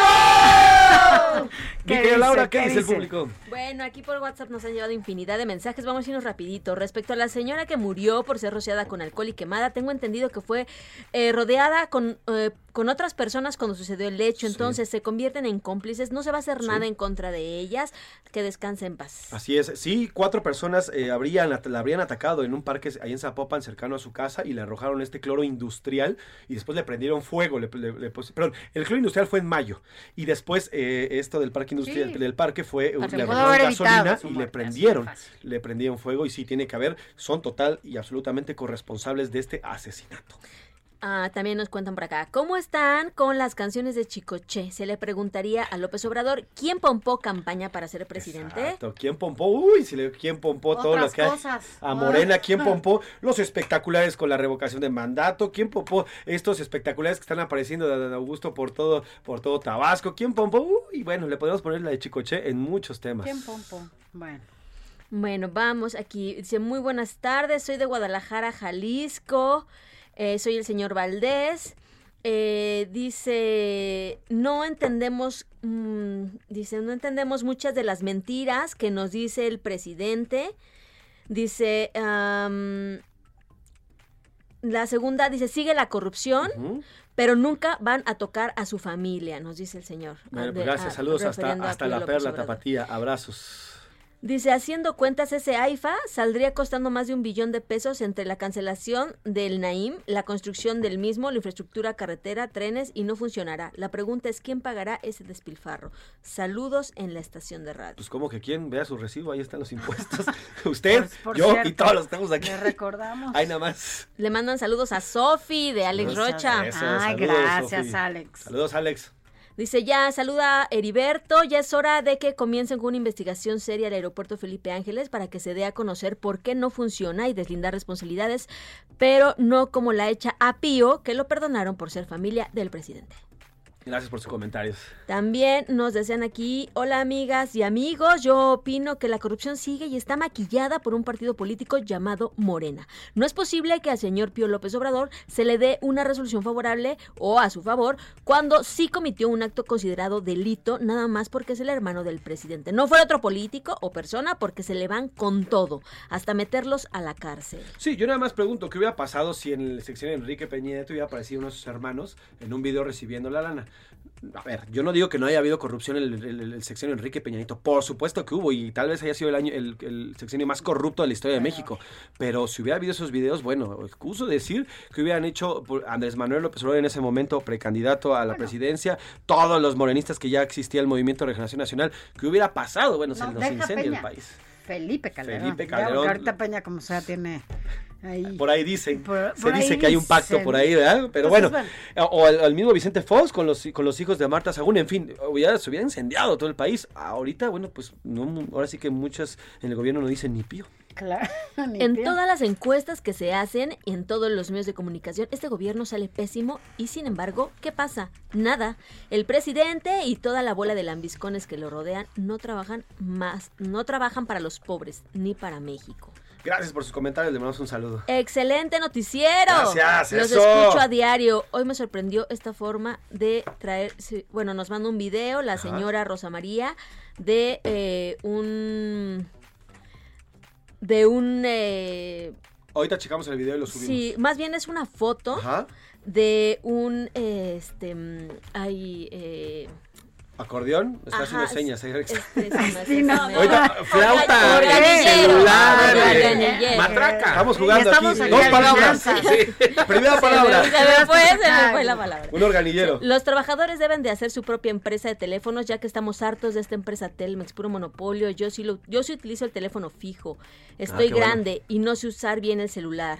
Bueno, pues qué bueno que lo utiliza. A ver, yo nunca dije que estuviera mal, nada más digo que con, con el tema de la tecnología ha ido en declive el, el uti- el utilizarlo. Y le voy a decir algo, no nos dice el nombre de, de nuestro radio escucha, pero acérquese a sus nietos, acérquese a sus hijos para que le enseñen. Y si no, mire, mándenos un video y aquí le decimos qué se le dificulta. Y aquí le enseñamos a utilizar su celular. ¿Cómo de que no? Para Oye, que también nos mande Paula me preguntaba que cómo eran los teléfonos antes, que No, cómo bueno. se marcaba antes. No, Pasa, me ¿No? pasa. Y yo, yo- tenías que marcar con una... Y si uno tenía dedos gordos como los míos ahorita, se quedaban atorados en el Con el disco. chiquito le marcabas Sí, era, era Oye, genuino. bueno, ah, fíjate qué tanto ha evolucionado que antes seguramente nosotros cuatro que somos treintones que estamos en la mesa, Ok. cuando, cuando, cuando, Está bien. cuando decíamos háblame, háblame, háblame, hacíamos, extendíamos el meñique y el pulgar a la altura de la boca, el, el meñique y el pulgar a la altura del oído, es háblame. Ahora ya los chavos lo que hacen es la palma. Ok. Con la palma se la ponen al, al lado de la cabeza y es como márcame, Juan, mi Y celular. uno entiende Sí. que le duele la cabeza Pero o se qué, lo ¿no? marcan, es cierto, Sí, es un tema sí, de, sí, de- claro. de- de los chavitos. Así lo agarra Sí, justo sí, así. Eh, eh, en lugar de hacerle como le hacemos como si fuéramos cuernitos, que nosotros le hacemos así, ellos le hacen así, con la palma en la cara, en, la- en un lado de la cara, de. A ese grado de evolucionar la Milka nos está viendo con cara de ¿qué? Oye, O sea, y Milka, Milka, hay otra Sí, forma de ¿qué agarrar me están ¿no? hablando? Ah, el sí. teléfono. con- No, la verdad es que me impactó porque nunca, o sea, es, es que, a ver, estoy joven. Pero eres un alma vieja. Pero soy un alma vieja, soy una señora en el cuerpo de una joven. Entonces, nunca he visto a nadie que agarre Sí. Bueno, Paula, yo. no, sí, sí, Yo claro. nunca. Cuando Claro, le sí. habla a alguien así, te va a pasar a agarra el teléfono. Sí, sí, sí. ¿Así? Y ahorita ya el símbolo del cuernito ya es como de fiesta, ¿no? Ya, pues es, es cuando eh, damos a fiestas. Me han contado, me han contado. Ya, pero bueno, ¿qué más? ¿Qué más, Mirao? Bueno, el último nos dice, saludos desde Jalisco, lo de Pío es una más de corrupción e impunidad de Morena, ojalá abran los ojos quienes todavía creen el engaño de la 4T. Deterioro en escuelas, hospitales, metro y muchos más por falta de recursos para mantenimiento, incluyendo el fideicomiso de refugio a las mujeres que pudo evitar la muerte de Luz Raquel. Muchísimas gracias por los comentarios. Hay muchísimos más. No nos va a dar tiempo de, de- de responder, de escucharlos todos, pero les vamos a ir respondiendo también directamente a sus WhatsApps. En arroba ese García Soto, ¿qué dice el público, eh, mi querida Milka? La comunidad tuitera, que cómo me cuesta trabajo esa palabra, Twittera. sobre el tema de Pío López Pues porque Obrador. es un alma vieja, es, es joven, pero... ¿Cómo, un alma te, vieja. ¿Cómo dirías? No, es que digo tuitera, pero sie- siempre me trabo. O sea, siempre que la digo, de verdad me tropiezo, me, tra- es- me cuesta trabajo la palabra, tuitera. Pero ya lo voy dominando. Sobre el tema de Pío López Obrador, el 3% dice que no cometió ningún delito, solo el 3%. Ajá. El 45% dice que hay impunidad y el 52% dice que sigue la corrupción. En el tema del Aeropuerto Internacional Felipe Ángeles, el 6% dice que ayudará con más vuelos, el 27% dice que mejor lo hagan un museo y el 67% dice que es pura politiquería, como dice Como dice Andrés propio Manuel. Andrés Como Manuel, dice el propio Andrés Manuel. Eh, ¿Qué más? A ver, y, y sobre la pregunta de los Pumas y de Dani Alvis, bueno, pues aquí te lo dejo y te lo pongo. El eh, 57% está feliz porque va a llegar el señor Dani Alves a los Pumas. Ya 38 años, pero bueno, al final llega y llega a los Pumas. Es un gran ídolo brasileño. El 25% dice, bueno, pues a ver qué va. Y él, eh, fíjate, la mayoría, casi el 70% dice que tienen que invertir, tienen que invertir más en la cantera. Es que además te voy a decir una cosa, siendo Pumas, yo no sé, tú eres el experto en, en estos temas, pero a ver, es una inversión muy fuerte lo que se va a hacer y no y el tema de Pumas, digo, tampoco es para que estén ahí derrochando el dinero, sobre todo cuando tienen un contraste de salarios importante ahí. Es la gran crítica, mi querida Sofía, es un buen comentario porque Daniel Alves va a llegar por aproximadamente 3.4 millones de dólares, que para un equipo que los últimos 5 o 10 años pues navegaba bajo esa bandera, un equipo eh, modesto, un equipo que no tenía Sí. Lana, un equipo que pues básicamente hacía lo que podía, pues, casi casi con jugadores como yo. Vienen entonces ahorita, ver, no, en serio, o sea, y es un triunfo. Pumas por lo menos ya contrata futbolistas. O sea, antes ni eso, ¿no? Antes no, No, todos venían de sus fuerzas básicas, ¿no? Incluso estudiantes de la propia universidad. No necesariamente. Inclusive la temporada pasada, o sea, sí había jugadores que se trajeron de la tercera división de Brasil. Mm. Y yo me pregunto, o sea, que aquí en México no tenemos mejores jugadores que de la tercera división de Brasil. Entonces, es, es importante, pero al final del día creo que va a ayudar para temas comerciales, va a vender muchísimas playeras. Creo que es un, un tema interesante lo de Daniel. Y hablando de los Pumas, ¿tienes boletos? Te estoy viendo que estás jugando ahí. ¡Sí! Saca, Ay, saca, me los iba a llevar, Pero bueno, pero no, no, porque nos están viendo aquí, aquí los tengo. Saca los boletos. Son boletos para Pumas femenil, ojo. Pero es muy importante lo que está pasando en el femenil porque es la tercera jornada y Pumas femenil es líder del torneo. O sea, no van a ver, no, van a ver al líder del torneo que es Pumas femenil. Se va a enfrentar al equipo de Toluca mañana a las 12 del día en el Estadio Olímpico Universitario. Y como ustedes saben, y esto ya es una tradición que tenemos aquí en A la Una, pues para que ustedes se lleven los boletos solamente deben de poner atención a lo que estoy platicando. Es como un examen rápido de lo que hemos eh, estamos platicando. A ver, es la tercera jornada, entonces las dos primeras Pumas ha ganado sus partidos. El primero lo ganó 3 a 0 al Mazatlán y el segundo 2 a 1 al equipo de Puebla femenil. Dicho lo anterior, para que se lleven un pase doble, son tres, ¿no? Sí, tres pases dobles, Para que se lleve uno doble, dígame usted y contéstenos a los teléfonos, ¿cuál fue el último resultado de Pumas femenil? Ándale. Ya se lo dije. Ya lo dijimos. ¿eh? Ya se lo dije, ya se lo dije. Está facilito. ¿Cuál es el último resultado?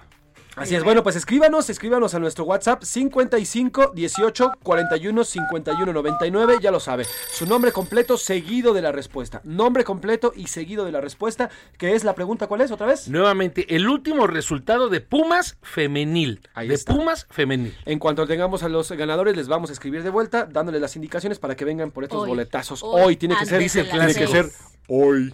Hoy, El clásico. hoy, diría el señor, el señor expresidente Vicente, Vicente Fox. Fox. Pues ya está, gracias Emil, gracias Lau. Gracias, José Luis. Gracias, Sofi. Gracias, feliz fin de semana. Feliz fin de semana a ambas. Ahorita regresamos contigo, mi Oscar, para que nos platiques de la información deportiva. Y eh, mi querida Sofi, vamos a escuchar a los curuleos de San Lázaro, Pepe Navarro, Pepe Velarde, que este, este fin de semana, en la canción de la semana, pues nos cantan sobre, uy, qué miedo, lo que le dijo el presidente López Obrador a Estados Unidos. Una gran rola que se aventaron los curuleos de San Lázaro y vamos a escucharla y póngase a bailar al ritmo de los curuleros de San Lázaro.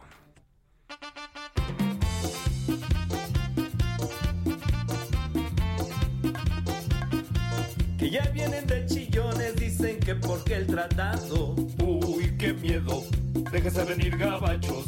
Uy, qué miedo, déjese venir gabachos. Y que dicen que si se enojan van a deportar a varios. Uy, qué miedo, déjese venir gabachos.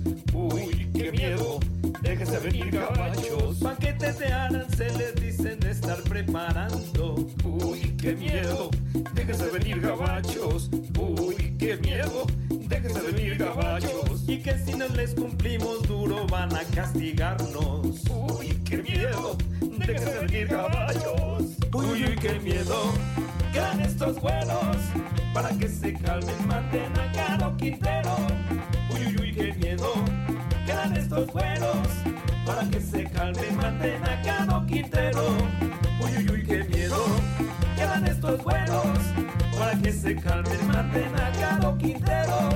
Uy, uy, uy, qué miedo, quedan estos buenos. Para que se calmen, maten a Caro Quintero. A la una, con Salvador García Soto.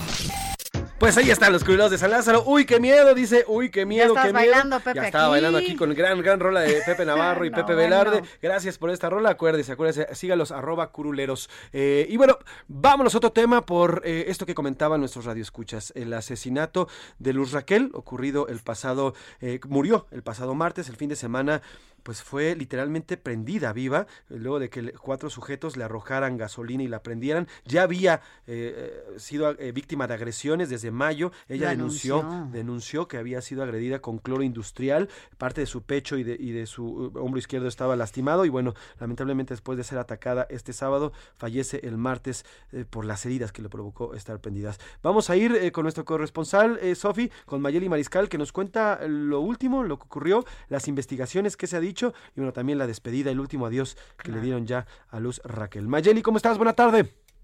José Luis, muy buenas tardes, Sofi, y a todo el auditorio. Pues así es, el día de ayer eh, que se realizó esta misa de cuerpo presente, posteriormente eh, pues ya le dieron el último adiós.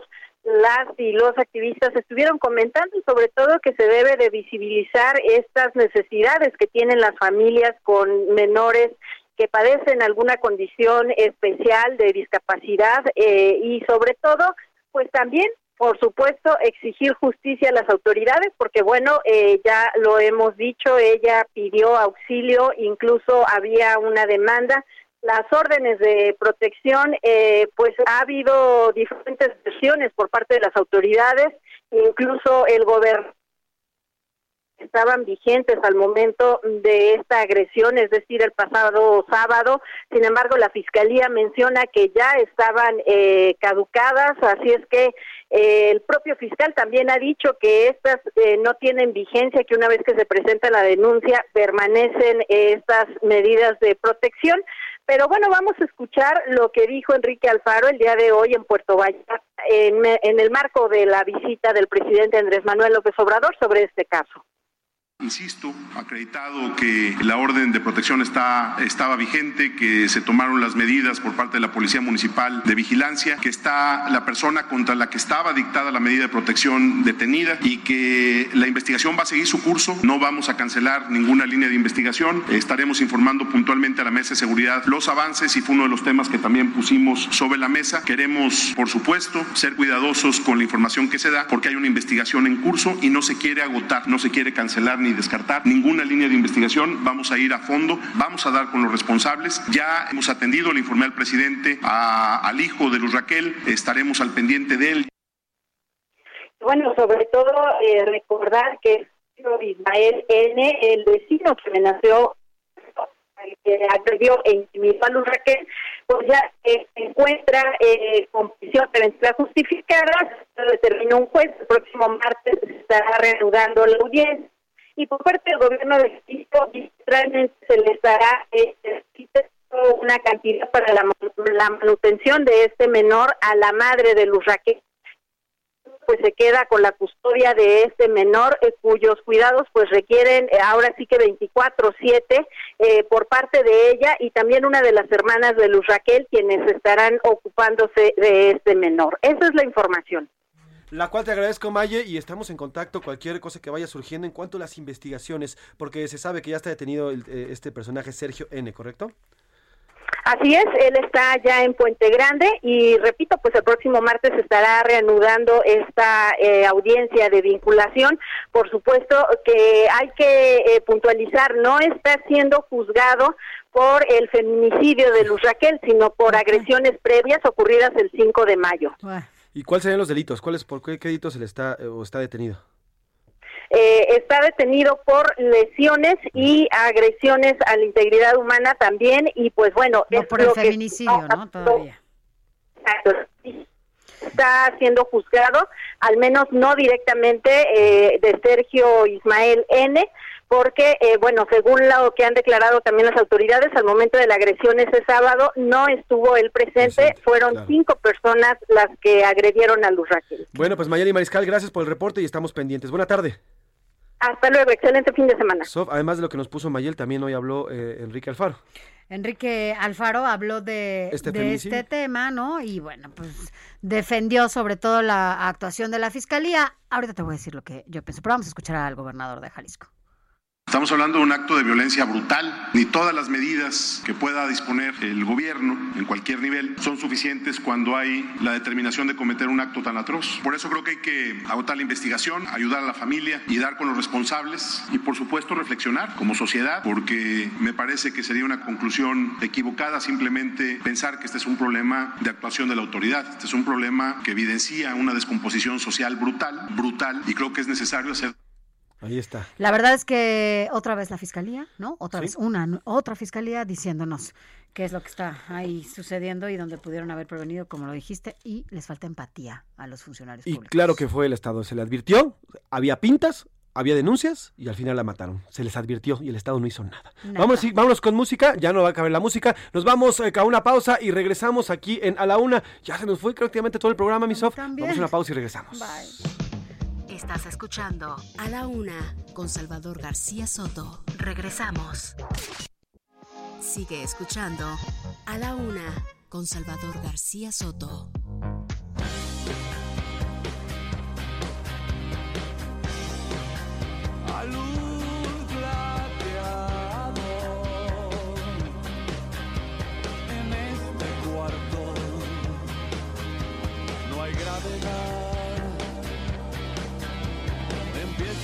Empiezas a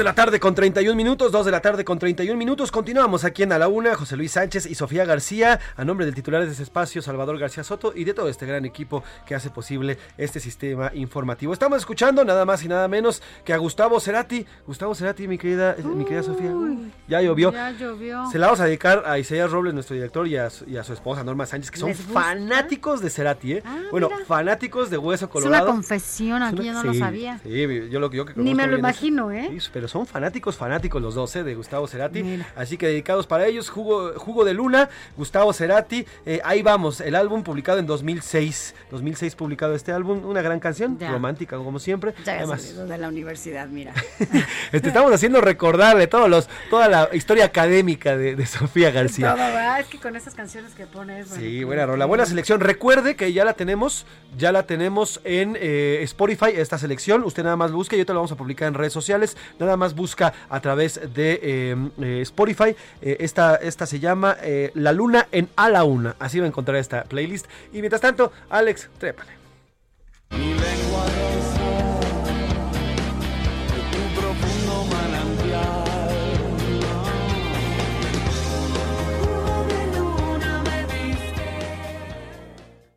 A la una, con Salvador García Soto.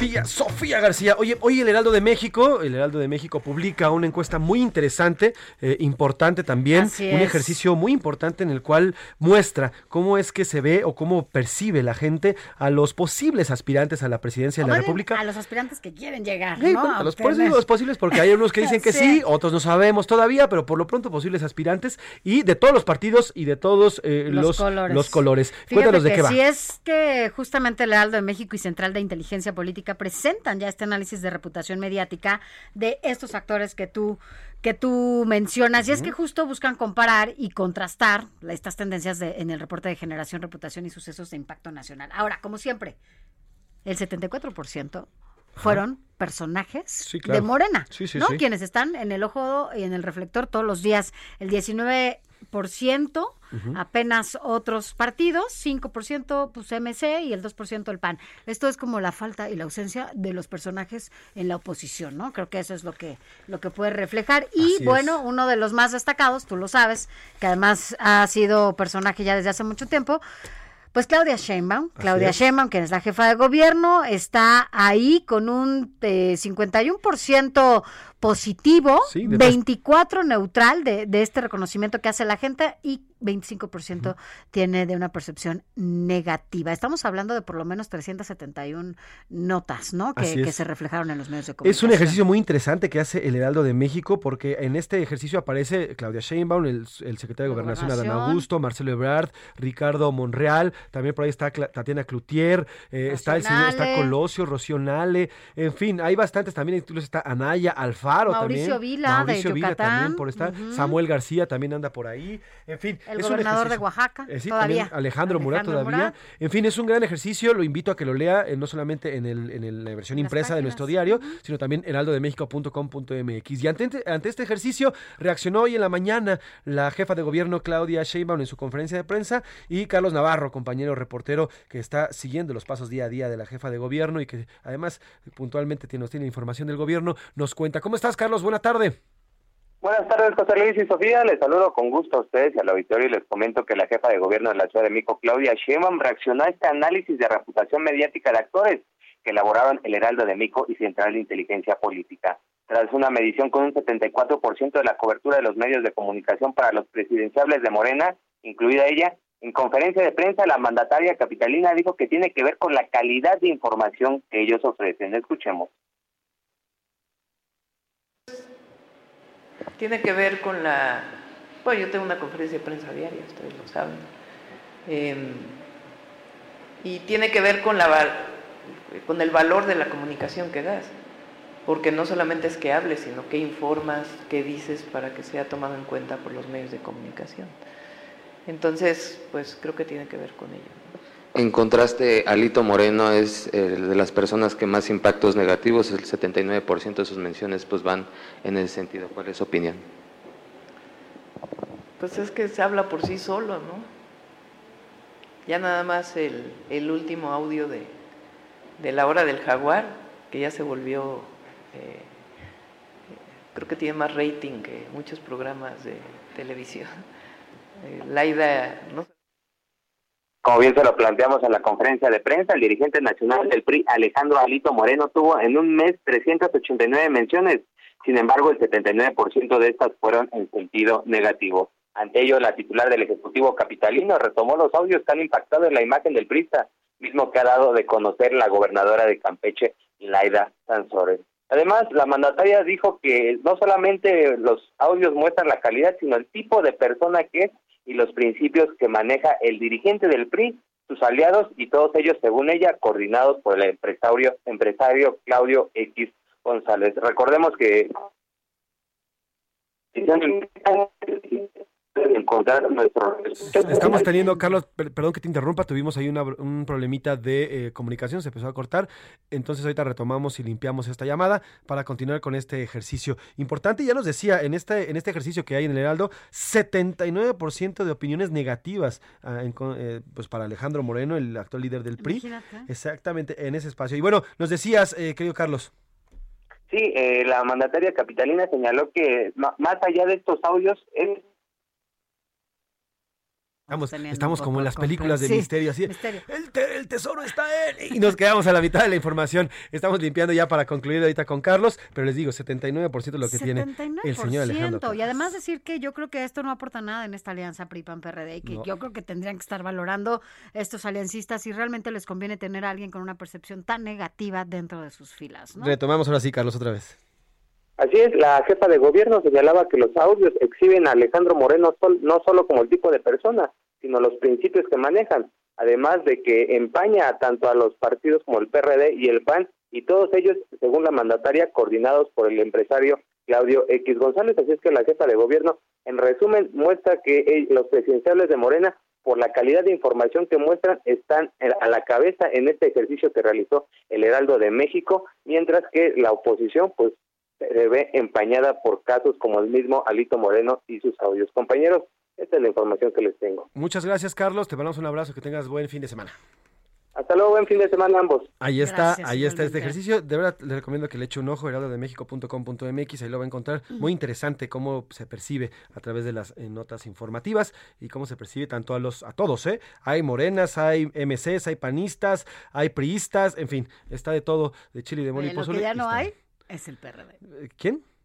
Eh, ¿Cuál? el- ¿Cómo? ¿Cuál? el- no, pues eso de quién Ya sabe dónde ande, pero bueno. Ya no existen. Bueno, con eso de que anda reapareciendo ahí alguno que ya se había ido de Michoacán. Ah, bueno. Y con esas cosas, ya ves que todos tienen aspiraciones, ¿no? sí, sí. todos quieren ser presidentes desde chiquitos, pues, pero pues quién sabe qué les pasó. Así es, vamos a cambiar de tema. A la una, con Salvador García Soto. Y bueno, vamos a esto que nos atañe y que nos ha importado y que la verdad es que, que conforme pasan los días, así como la inflación, también parece que aumenta, Sofi, que es el tema de la violencia. Híjole, fíjate que bien lo dices, la violencia criminal en México, sobre todo, bueno, pues ha roto récord, ¿no? En los primeros seis meses del año, al registrarse 183 mil casos. Los delitos fueron eh, de fuero común eh, que incrementaron en mayor medida son el feminicidio y la extorsión. Por cierto, las ciudades más inseguras, hay que recordarlo, de acuerdo eh, a la población, tienen que ver muchísimo, pero son Fresnillo y Zacatecas. Así es, vamos a escuchar esta nota que nos preparó Iván Márquez sobre cómo va la inseguridad, eh, no solamente en el fuego federal, sino también en el fuero común. La delincuencia en México rompió récord este año.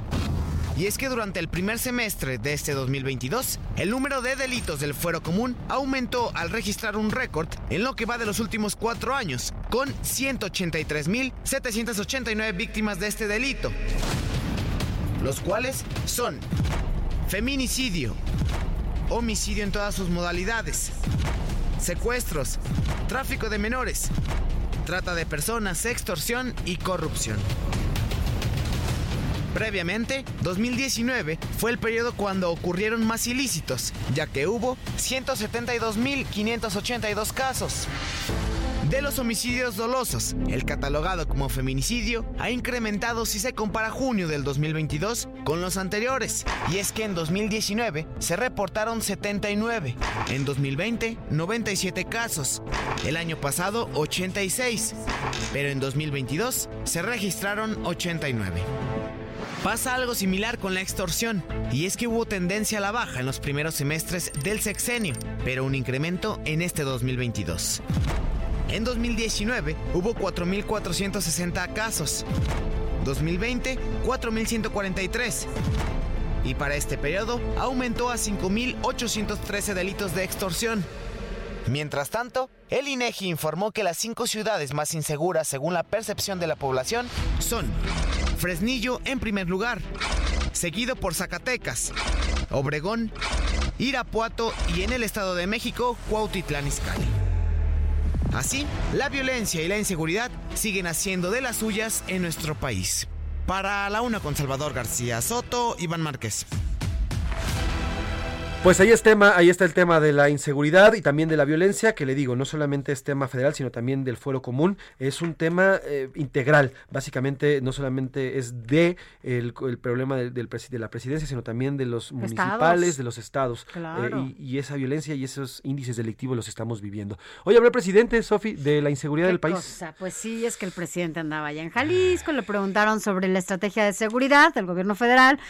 Al presidente, al que, bueno, pues el presidente López Obrador rechazó cambiar su, su rumbo porque aseguró, él dijo, el presidente, está dando resultados y, bueno, pues destacó que si la realidad fuera otra, lo reconocería por honestidad intelectual, dijo el presidente. Además comentó, pues que no son tortas ahogadas combatir la inseguridad, así lo dijo.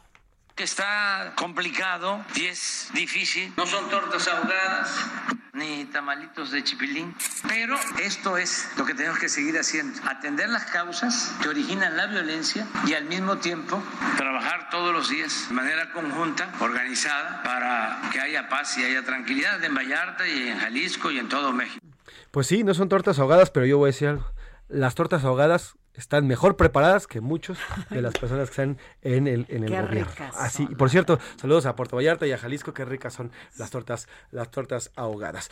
Antes de irnos a deportes, eh, le quiero comentar algo rapidísimo. En el gobierno de Nuevo León, para elevar la participación de los empresarios a las compras públicas estatales, Gloria Morales, secretaria de Administración, inauguró la primera edición del Prove Nuevo León 2022, en la que junto con el, gobine- el Gabinete de, de Buen Gobierno anunciaron el lanzamiento del nuevo portal de padrón de proveedores. Esta plataforma digital, a diferencia de la anterior, y es lo que promete el gobierno de Nuevo León, es sencilla, clara y accesible. Además, elimina requisitos burocráticos que en el pasado limitaban el registro de posibles proveedores. El gobierno de este estado reafirmó su compromiso ante más de 350 empresarios asistentes a este evento y más de 50 funcionarios públicos involucrados en los procesos de adquisición del gobierno central y organismos descentralizados eh, de trabajar de frente y sin esconder nada. Esta nueva gestión, como afirmó el la titular de la Secretaría de Administración, abrió la puerta no solo a los empresarios y empresas, sino también para reunir al el recinto a otras instancias que tramitan requisitos. Así que bueno, pues el lanzamiento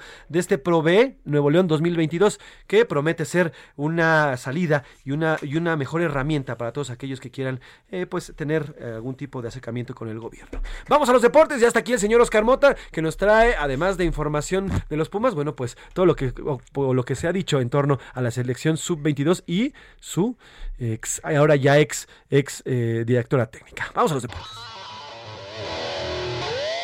Gracias a Dios que es viernes. Gracias a Dios que es viernes, señor Oscar Mota. Gracias a Dios que es viernes. ¿Cómo estás? Mi querido José Luis Sánchez My Maffren. friend. Sofi, ¿cómo estás? ¿Cómo Sofi García, un estás, gran abrazo. Oscar? Gracias. A ver, estuve practicando las últimas eh, horas, así que le pido por favor a ustedes y a los que nos están escuchando que si tengo un error y hay alguien que domine más este idioma, me ayude. A es ver. Hoy un excelente día por ganar. Ándale, no sé si se diga así. ¿Sabes quién Hoy habla? es un excelente ¿Sabes? día para ganar. A ver, Hoy es Oshi. ¿Sabes muy quién? cerca. ¿sabes, Ah, ¿sabes ah, quién habla portugués? Milka. Milka habla Estuve, portugués. estuve practicando, entonces, Entonces, por ¿cómo eso aclaro. A ver, entonces, ¿cómo, cómo prueba, podría ¿no? ser? Bien. Bien. Bien. Ah, ¿8-5? bueno. ¿8-5 paso, por lo menos? 8-5, vale. Así, Ok. Así Bueno. navego, así navego. Ah, Como platicábamos ahorita de- del tema académico de mi querida Sofía, así navegué yo en la brutal escuela. 7-5, 8-5. Llegamos, ¿no? Poquito a poquito. Bienvenido, al club. Bueno, ¿y por qué no hablas en portugués? Hoy Oscar? un gran día para ganar, porque Dani Alves ya es nuevo jugador de Pumas. Vamos a escuchar lo siguiente. Hola Goyo, gracias, gracias por tu presentación. Estoy aquí en el avión, nos vemos prontito. Vamos, Puma, vamos. Nos vemos prontito. ¿Quién es Dani Alves o Maluma? Nos Parece- vemos prontito. Soy como Maluma. Suavecito. Dani Alves viene ya en camino. Va a llegar aproximadamente entre 4 y 4 y media de la tarde a la Terminal 1 del Aeropuerto Internacional de la Ciudad de México. va a llegar la IFA? dando toda la información. ¿No llega la IFA? Entre, no le avisaron, no le avisaron. Entre 4 y 4 y media estará llegando a la Ciudad de México. Ok. Eh, es un video que él sube a sus redes sociales contestándole a Goyo Puma, porque el día de ayer, pues bueno, el equipo de Pumas de universidad subió un video video con la mascota Goyo enseñando ahí, obviamente, mostrándole dónde estaba eh, Ciudad Universitaria. Eh, espero que no le enseñe algunos lugares para echar este eh, algún refresquito y todo eso, porque Un refresquito. me imagino que no tendrá tiempo, ¿no? Es importante, es una llegada interesante porque bien platicaban hace rato, mi querida Sofi, mi querido este, eh, José Luis, porque bueno, sí, tiene 39 años, pero es primero el, maxi, el jugador en activo con más títulos en la historia, 43. De entrada, tiene más títulos que todo Pumas, o sea, a- a- a partiendo de ahí, tiene más títulos que Pumas. Eh, otro detalle importante de, de Dani Alves, eh, el año pasado fue capitán de la selección olímpica de Brasil que ganó medalla en Tokio, jugó 19 partidos con el Barcelona, o sea, viene a un buen nivel todavía. Además, en algunos detalles, pues jugó con el Paris Saint Germain, fue campeón, jugó con la Juventus, fue campeón, jugó con el Barcelona, fue multicampeón, jugó con Brasil, ha sido campeón. El gran problema y lo que sí me aterra es que los Pumas, pues eh, se convirtieron hace poco en el único equipo que perdió una CONCACAF con un equipo de Estados Unidos. Entonces, por favor, no vayan a ser el antirrachas, el romperrachas de Dani Alves. Eh, para concluir, porque insisto, creo que es algo que estaremos revisando a lo largo de, de las semanas, de inmediato ya se pone como una de las contrataciones más importantes en la historia de la Liga MX, a la par, por supuesto, de Carlos Reynoso, de Antonio Carlos Santos, de Iván Zamorano, por supuesto, de Ronaldinho, Ronaldinho, de sí. Bebeto, eh, todas estas, eh, de Guiñac últimamente por ya por temas de rendimiento. Entonces veremos obviamente cómo le va a Dani Alves y a los memes que nos han entregado, ¿no? Hablando Claro. obviamente de que Dani Alves y su familia cuando Pumas juega a las 12 del día en CU. Entonces, pues bueno, vamos Ahora- a ver cómo nos va a ir. Ahora. Ronaldinho llegó a los 34 años al Querétaro. Sí. Bam Bam Zamorano llegó a los 32 años al América. Ronaldinho con un montón de fiesta encima. Sí, sí, sí. con- Pero con- tampoco hizo nada, ¿no? Por supuesto. Sí, ganó, estuvo a punto de ganar. Querétaro estuvo en su Ah, primer pero así, con así un campeonato. Con una pierna, literal, Sí. o sea, porque Ronaldinho no entrenaba, se iba a echar cotorreo allá en Querétaro y todo, y en una pierna, hablando deportivamente, llevó a Querétaro exactamente a minutos de ser campeón. No ha vuelto a Pero llegar a el una final. clásico de que se llegó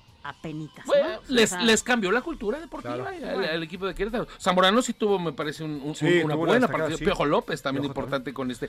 Bebeto eh, eh, no lo hizo tan bien con ese famoso Toros Nesa. Entonces vamos a ver por ahí. eh, La selección, funcionar. la sub, ¿qué pasó? Eh, pues lo último lo platicamos el día de ayer con el tema sub-20 femenil. Lo último, al día de ayer se presenta a las 5 de la tarde, como avisamos, eh, a Jaime Ordeles como nuevo eh, director de selecciones nacionales. Le preguntan sobre el tema de la sub-20 femenil. Lo único que dijeron es, no podemos comentar nada porque hay una investigación en curso.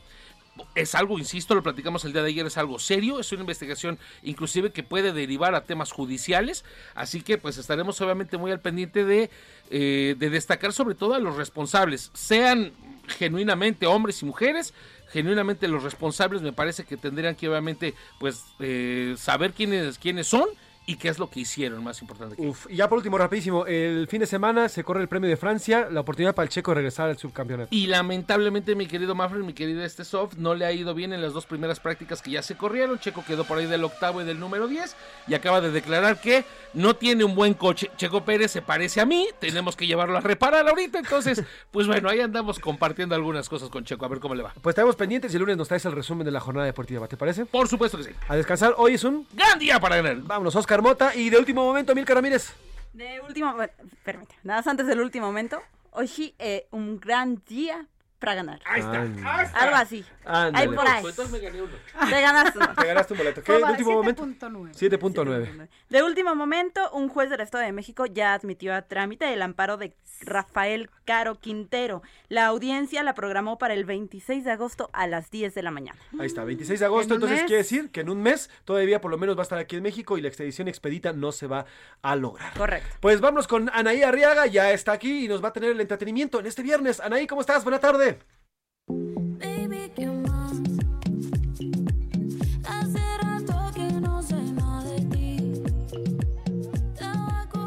¿Cómo están? Buenas tardes, amigos Radio Escuchas de Heraldo. Les voy a contar que el día de ayer tuvieron lugar los premios Juventud en Puerto Rico bajo el lema Celebra tu pasión. Durante la gala se premió a lo mejor de la música latina y urbana de tendencia. En total, resultaron ganadores 33 artistas de 214 nominados y Carol G fue la gran triunfadora. Se llevó nueve estatuillas. La música regional mexicana no se quedó atrás y Grupo Firme consiguió cuatro premios. Y hoy viernes vamos a abrir el baúl de los recuerdos. Hoy es un día normal Un día normal es el título del segundo álbum de estudio en solitario grabado por el cantautor colombiano Juanes. Fue lanzado el 21 de mayo del 2002, así que este 2022 está cumpliendo 20 años. Recordarán las canciones Es por ti, Un día normal, La paga, La única, Luna, entre otros temas que fueron grandes éxitos. Él nos cuenta un poco de este material. Un álbum en el que cuento eh, la historia de cuando conozco a mi esposa, por ejemplo, y me enamoro locamente. eh, nace mi primera hija Luna, cosas así, ¿no? Como muy, muy marcadas de mi existencia y que quedaron pues ahí. Fue muy especial, un disco muy viajero también porque todas esas canciones las compuse en un laptop con una pequeña interfase de audio. Su segundo disco rompió todos los récords y los críticos lo bautizaron como el creador de la mezcla perfecta entre el rock y el pop latino. Que tengan una excelente tarde, nos escuchamos el lunes. Con todo gusto que llegan ahí, gracias por la información y estaremos pendientes de lo, todo lo que surga este fin de semana en cuanto al entretenimiento se refiere. Sofi, ¿qué está pasando en China? Hay caos, eh, hay imágenes muy fuertes de tanques en las calles de China. Cuéntanos. Así es, y es que son tanques del ejército de este país que ya salieron a las calles con el objetivo de amedrentar a cientos de manifestantes que desde hace ya varios días reclaman a los bancos locales la liberación de sus ahorros congelados por decisión de autoridades que aseguran son productos de inversión y no pueden ser retirados por esta situación. Así es, más de eh, pues, miles, miles de, de- de ahorradores, más de mil ahorradores de Shengutsu, la principal eh, banco popular de China, están reclamando retirar estos recursos que les mantienen congelados y es por eso que hay protestas y los tanques están cuidando literalmente a los bancos, Sofía. Así es, bueno, pues también afirman que abrieron cuentas, pero luego descubrieron que no podían tener acceso a sus fondos y denunciaron la corrupción y la violencia de las autoridades chinas. Detrás de este tema hay una severa crisis en el país oriental. Según datos oficiales, 460 mil empresas cerraron en la primera mitad del actual año, así que una fuerte crisis que podía desembocar Híjole. en manifestaciones que ya hemos visto en China y que el gobierno, el gobierno de ese país, digamos que no es muy suavecito No, con los no, no, manifestantes, Y además son sus ahorros, ¿no? Son sus ahorros y es su lana. Pero bueno. Pues ponemos y vamos a dar seguimiento a este tema que es importante. Nos vamos, nos vamos, se nos fue rapidísimo este tema y este programa. Gracias, Sofía. Nos Gracias escuchamos a aquí el lunes. El lunes nos vemos y nos escuchamos aquí. Gracias. Sofía Pepe. García, gracias. Eh, a nombre del titular de este espacio, el periodista Salvador García Soto, también a nombre de Laura Mendiola en las entrevistas, en la redacción Milka Ramírez, Diego Gómez, Iván Márquez, Miguel Zarco, eh, también aquí en cabina está Rubén Cruz en la producción, Alejandro, está Alex. Muñoz, Alex Muñoz. Muñoz. en la producción, eh, obviamente el señor Oscar Mota en los deportes y a todo el nombre de todo este gran equipo, gracias por estar con nosotros esta semana. Nos escuchamos este lunes. Yo soy José Luis Sánchez Macías y está está informado. Pase buen provecho. Lo voy a dejar con Yo no le pido a la luna del primero de Daniela Romo y le mezclamos con jeans. Vámonos, que tenga buen fin de semana.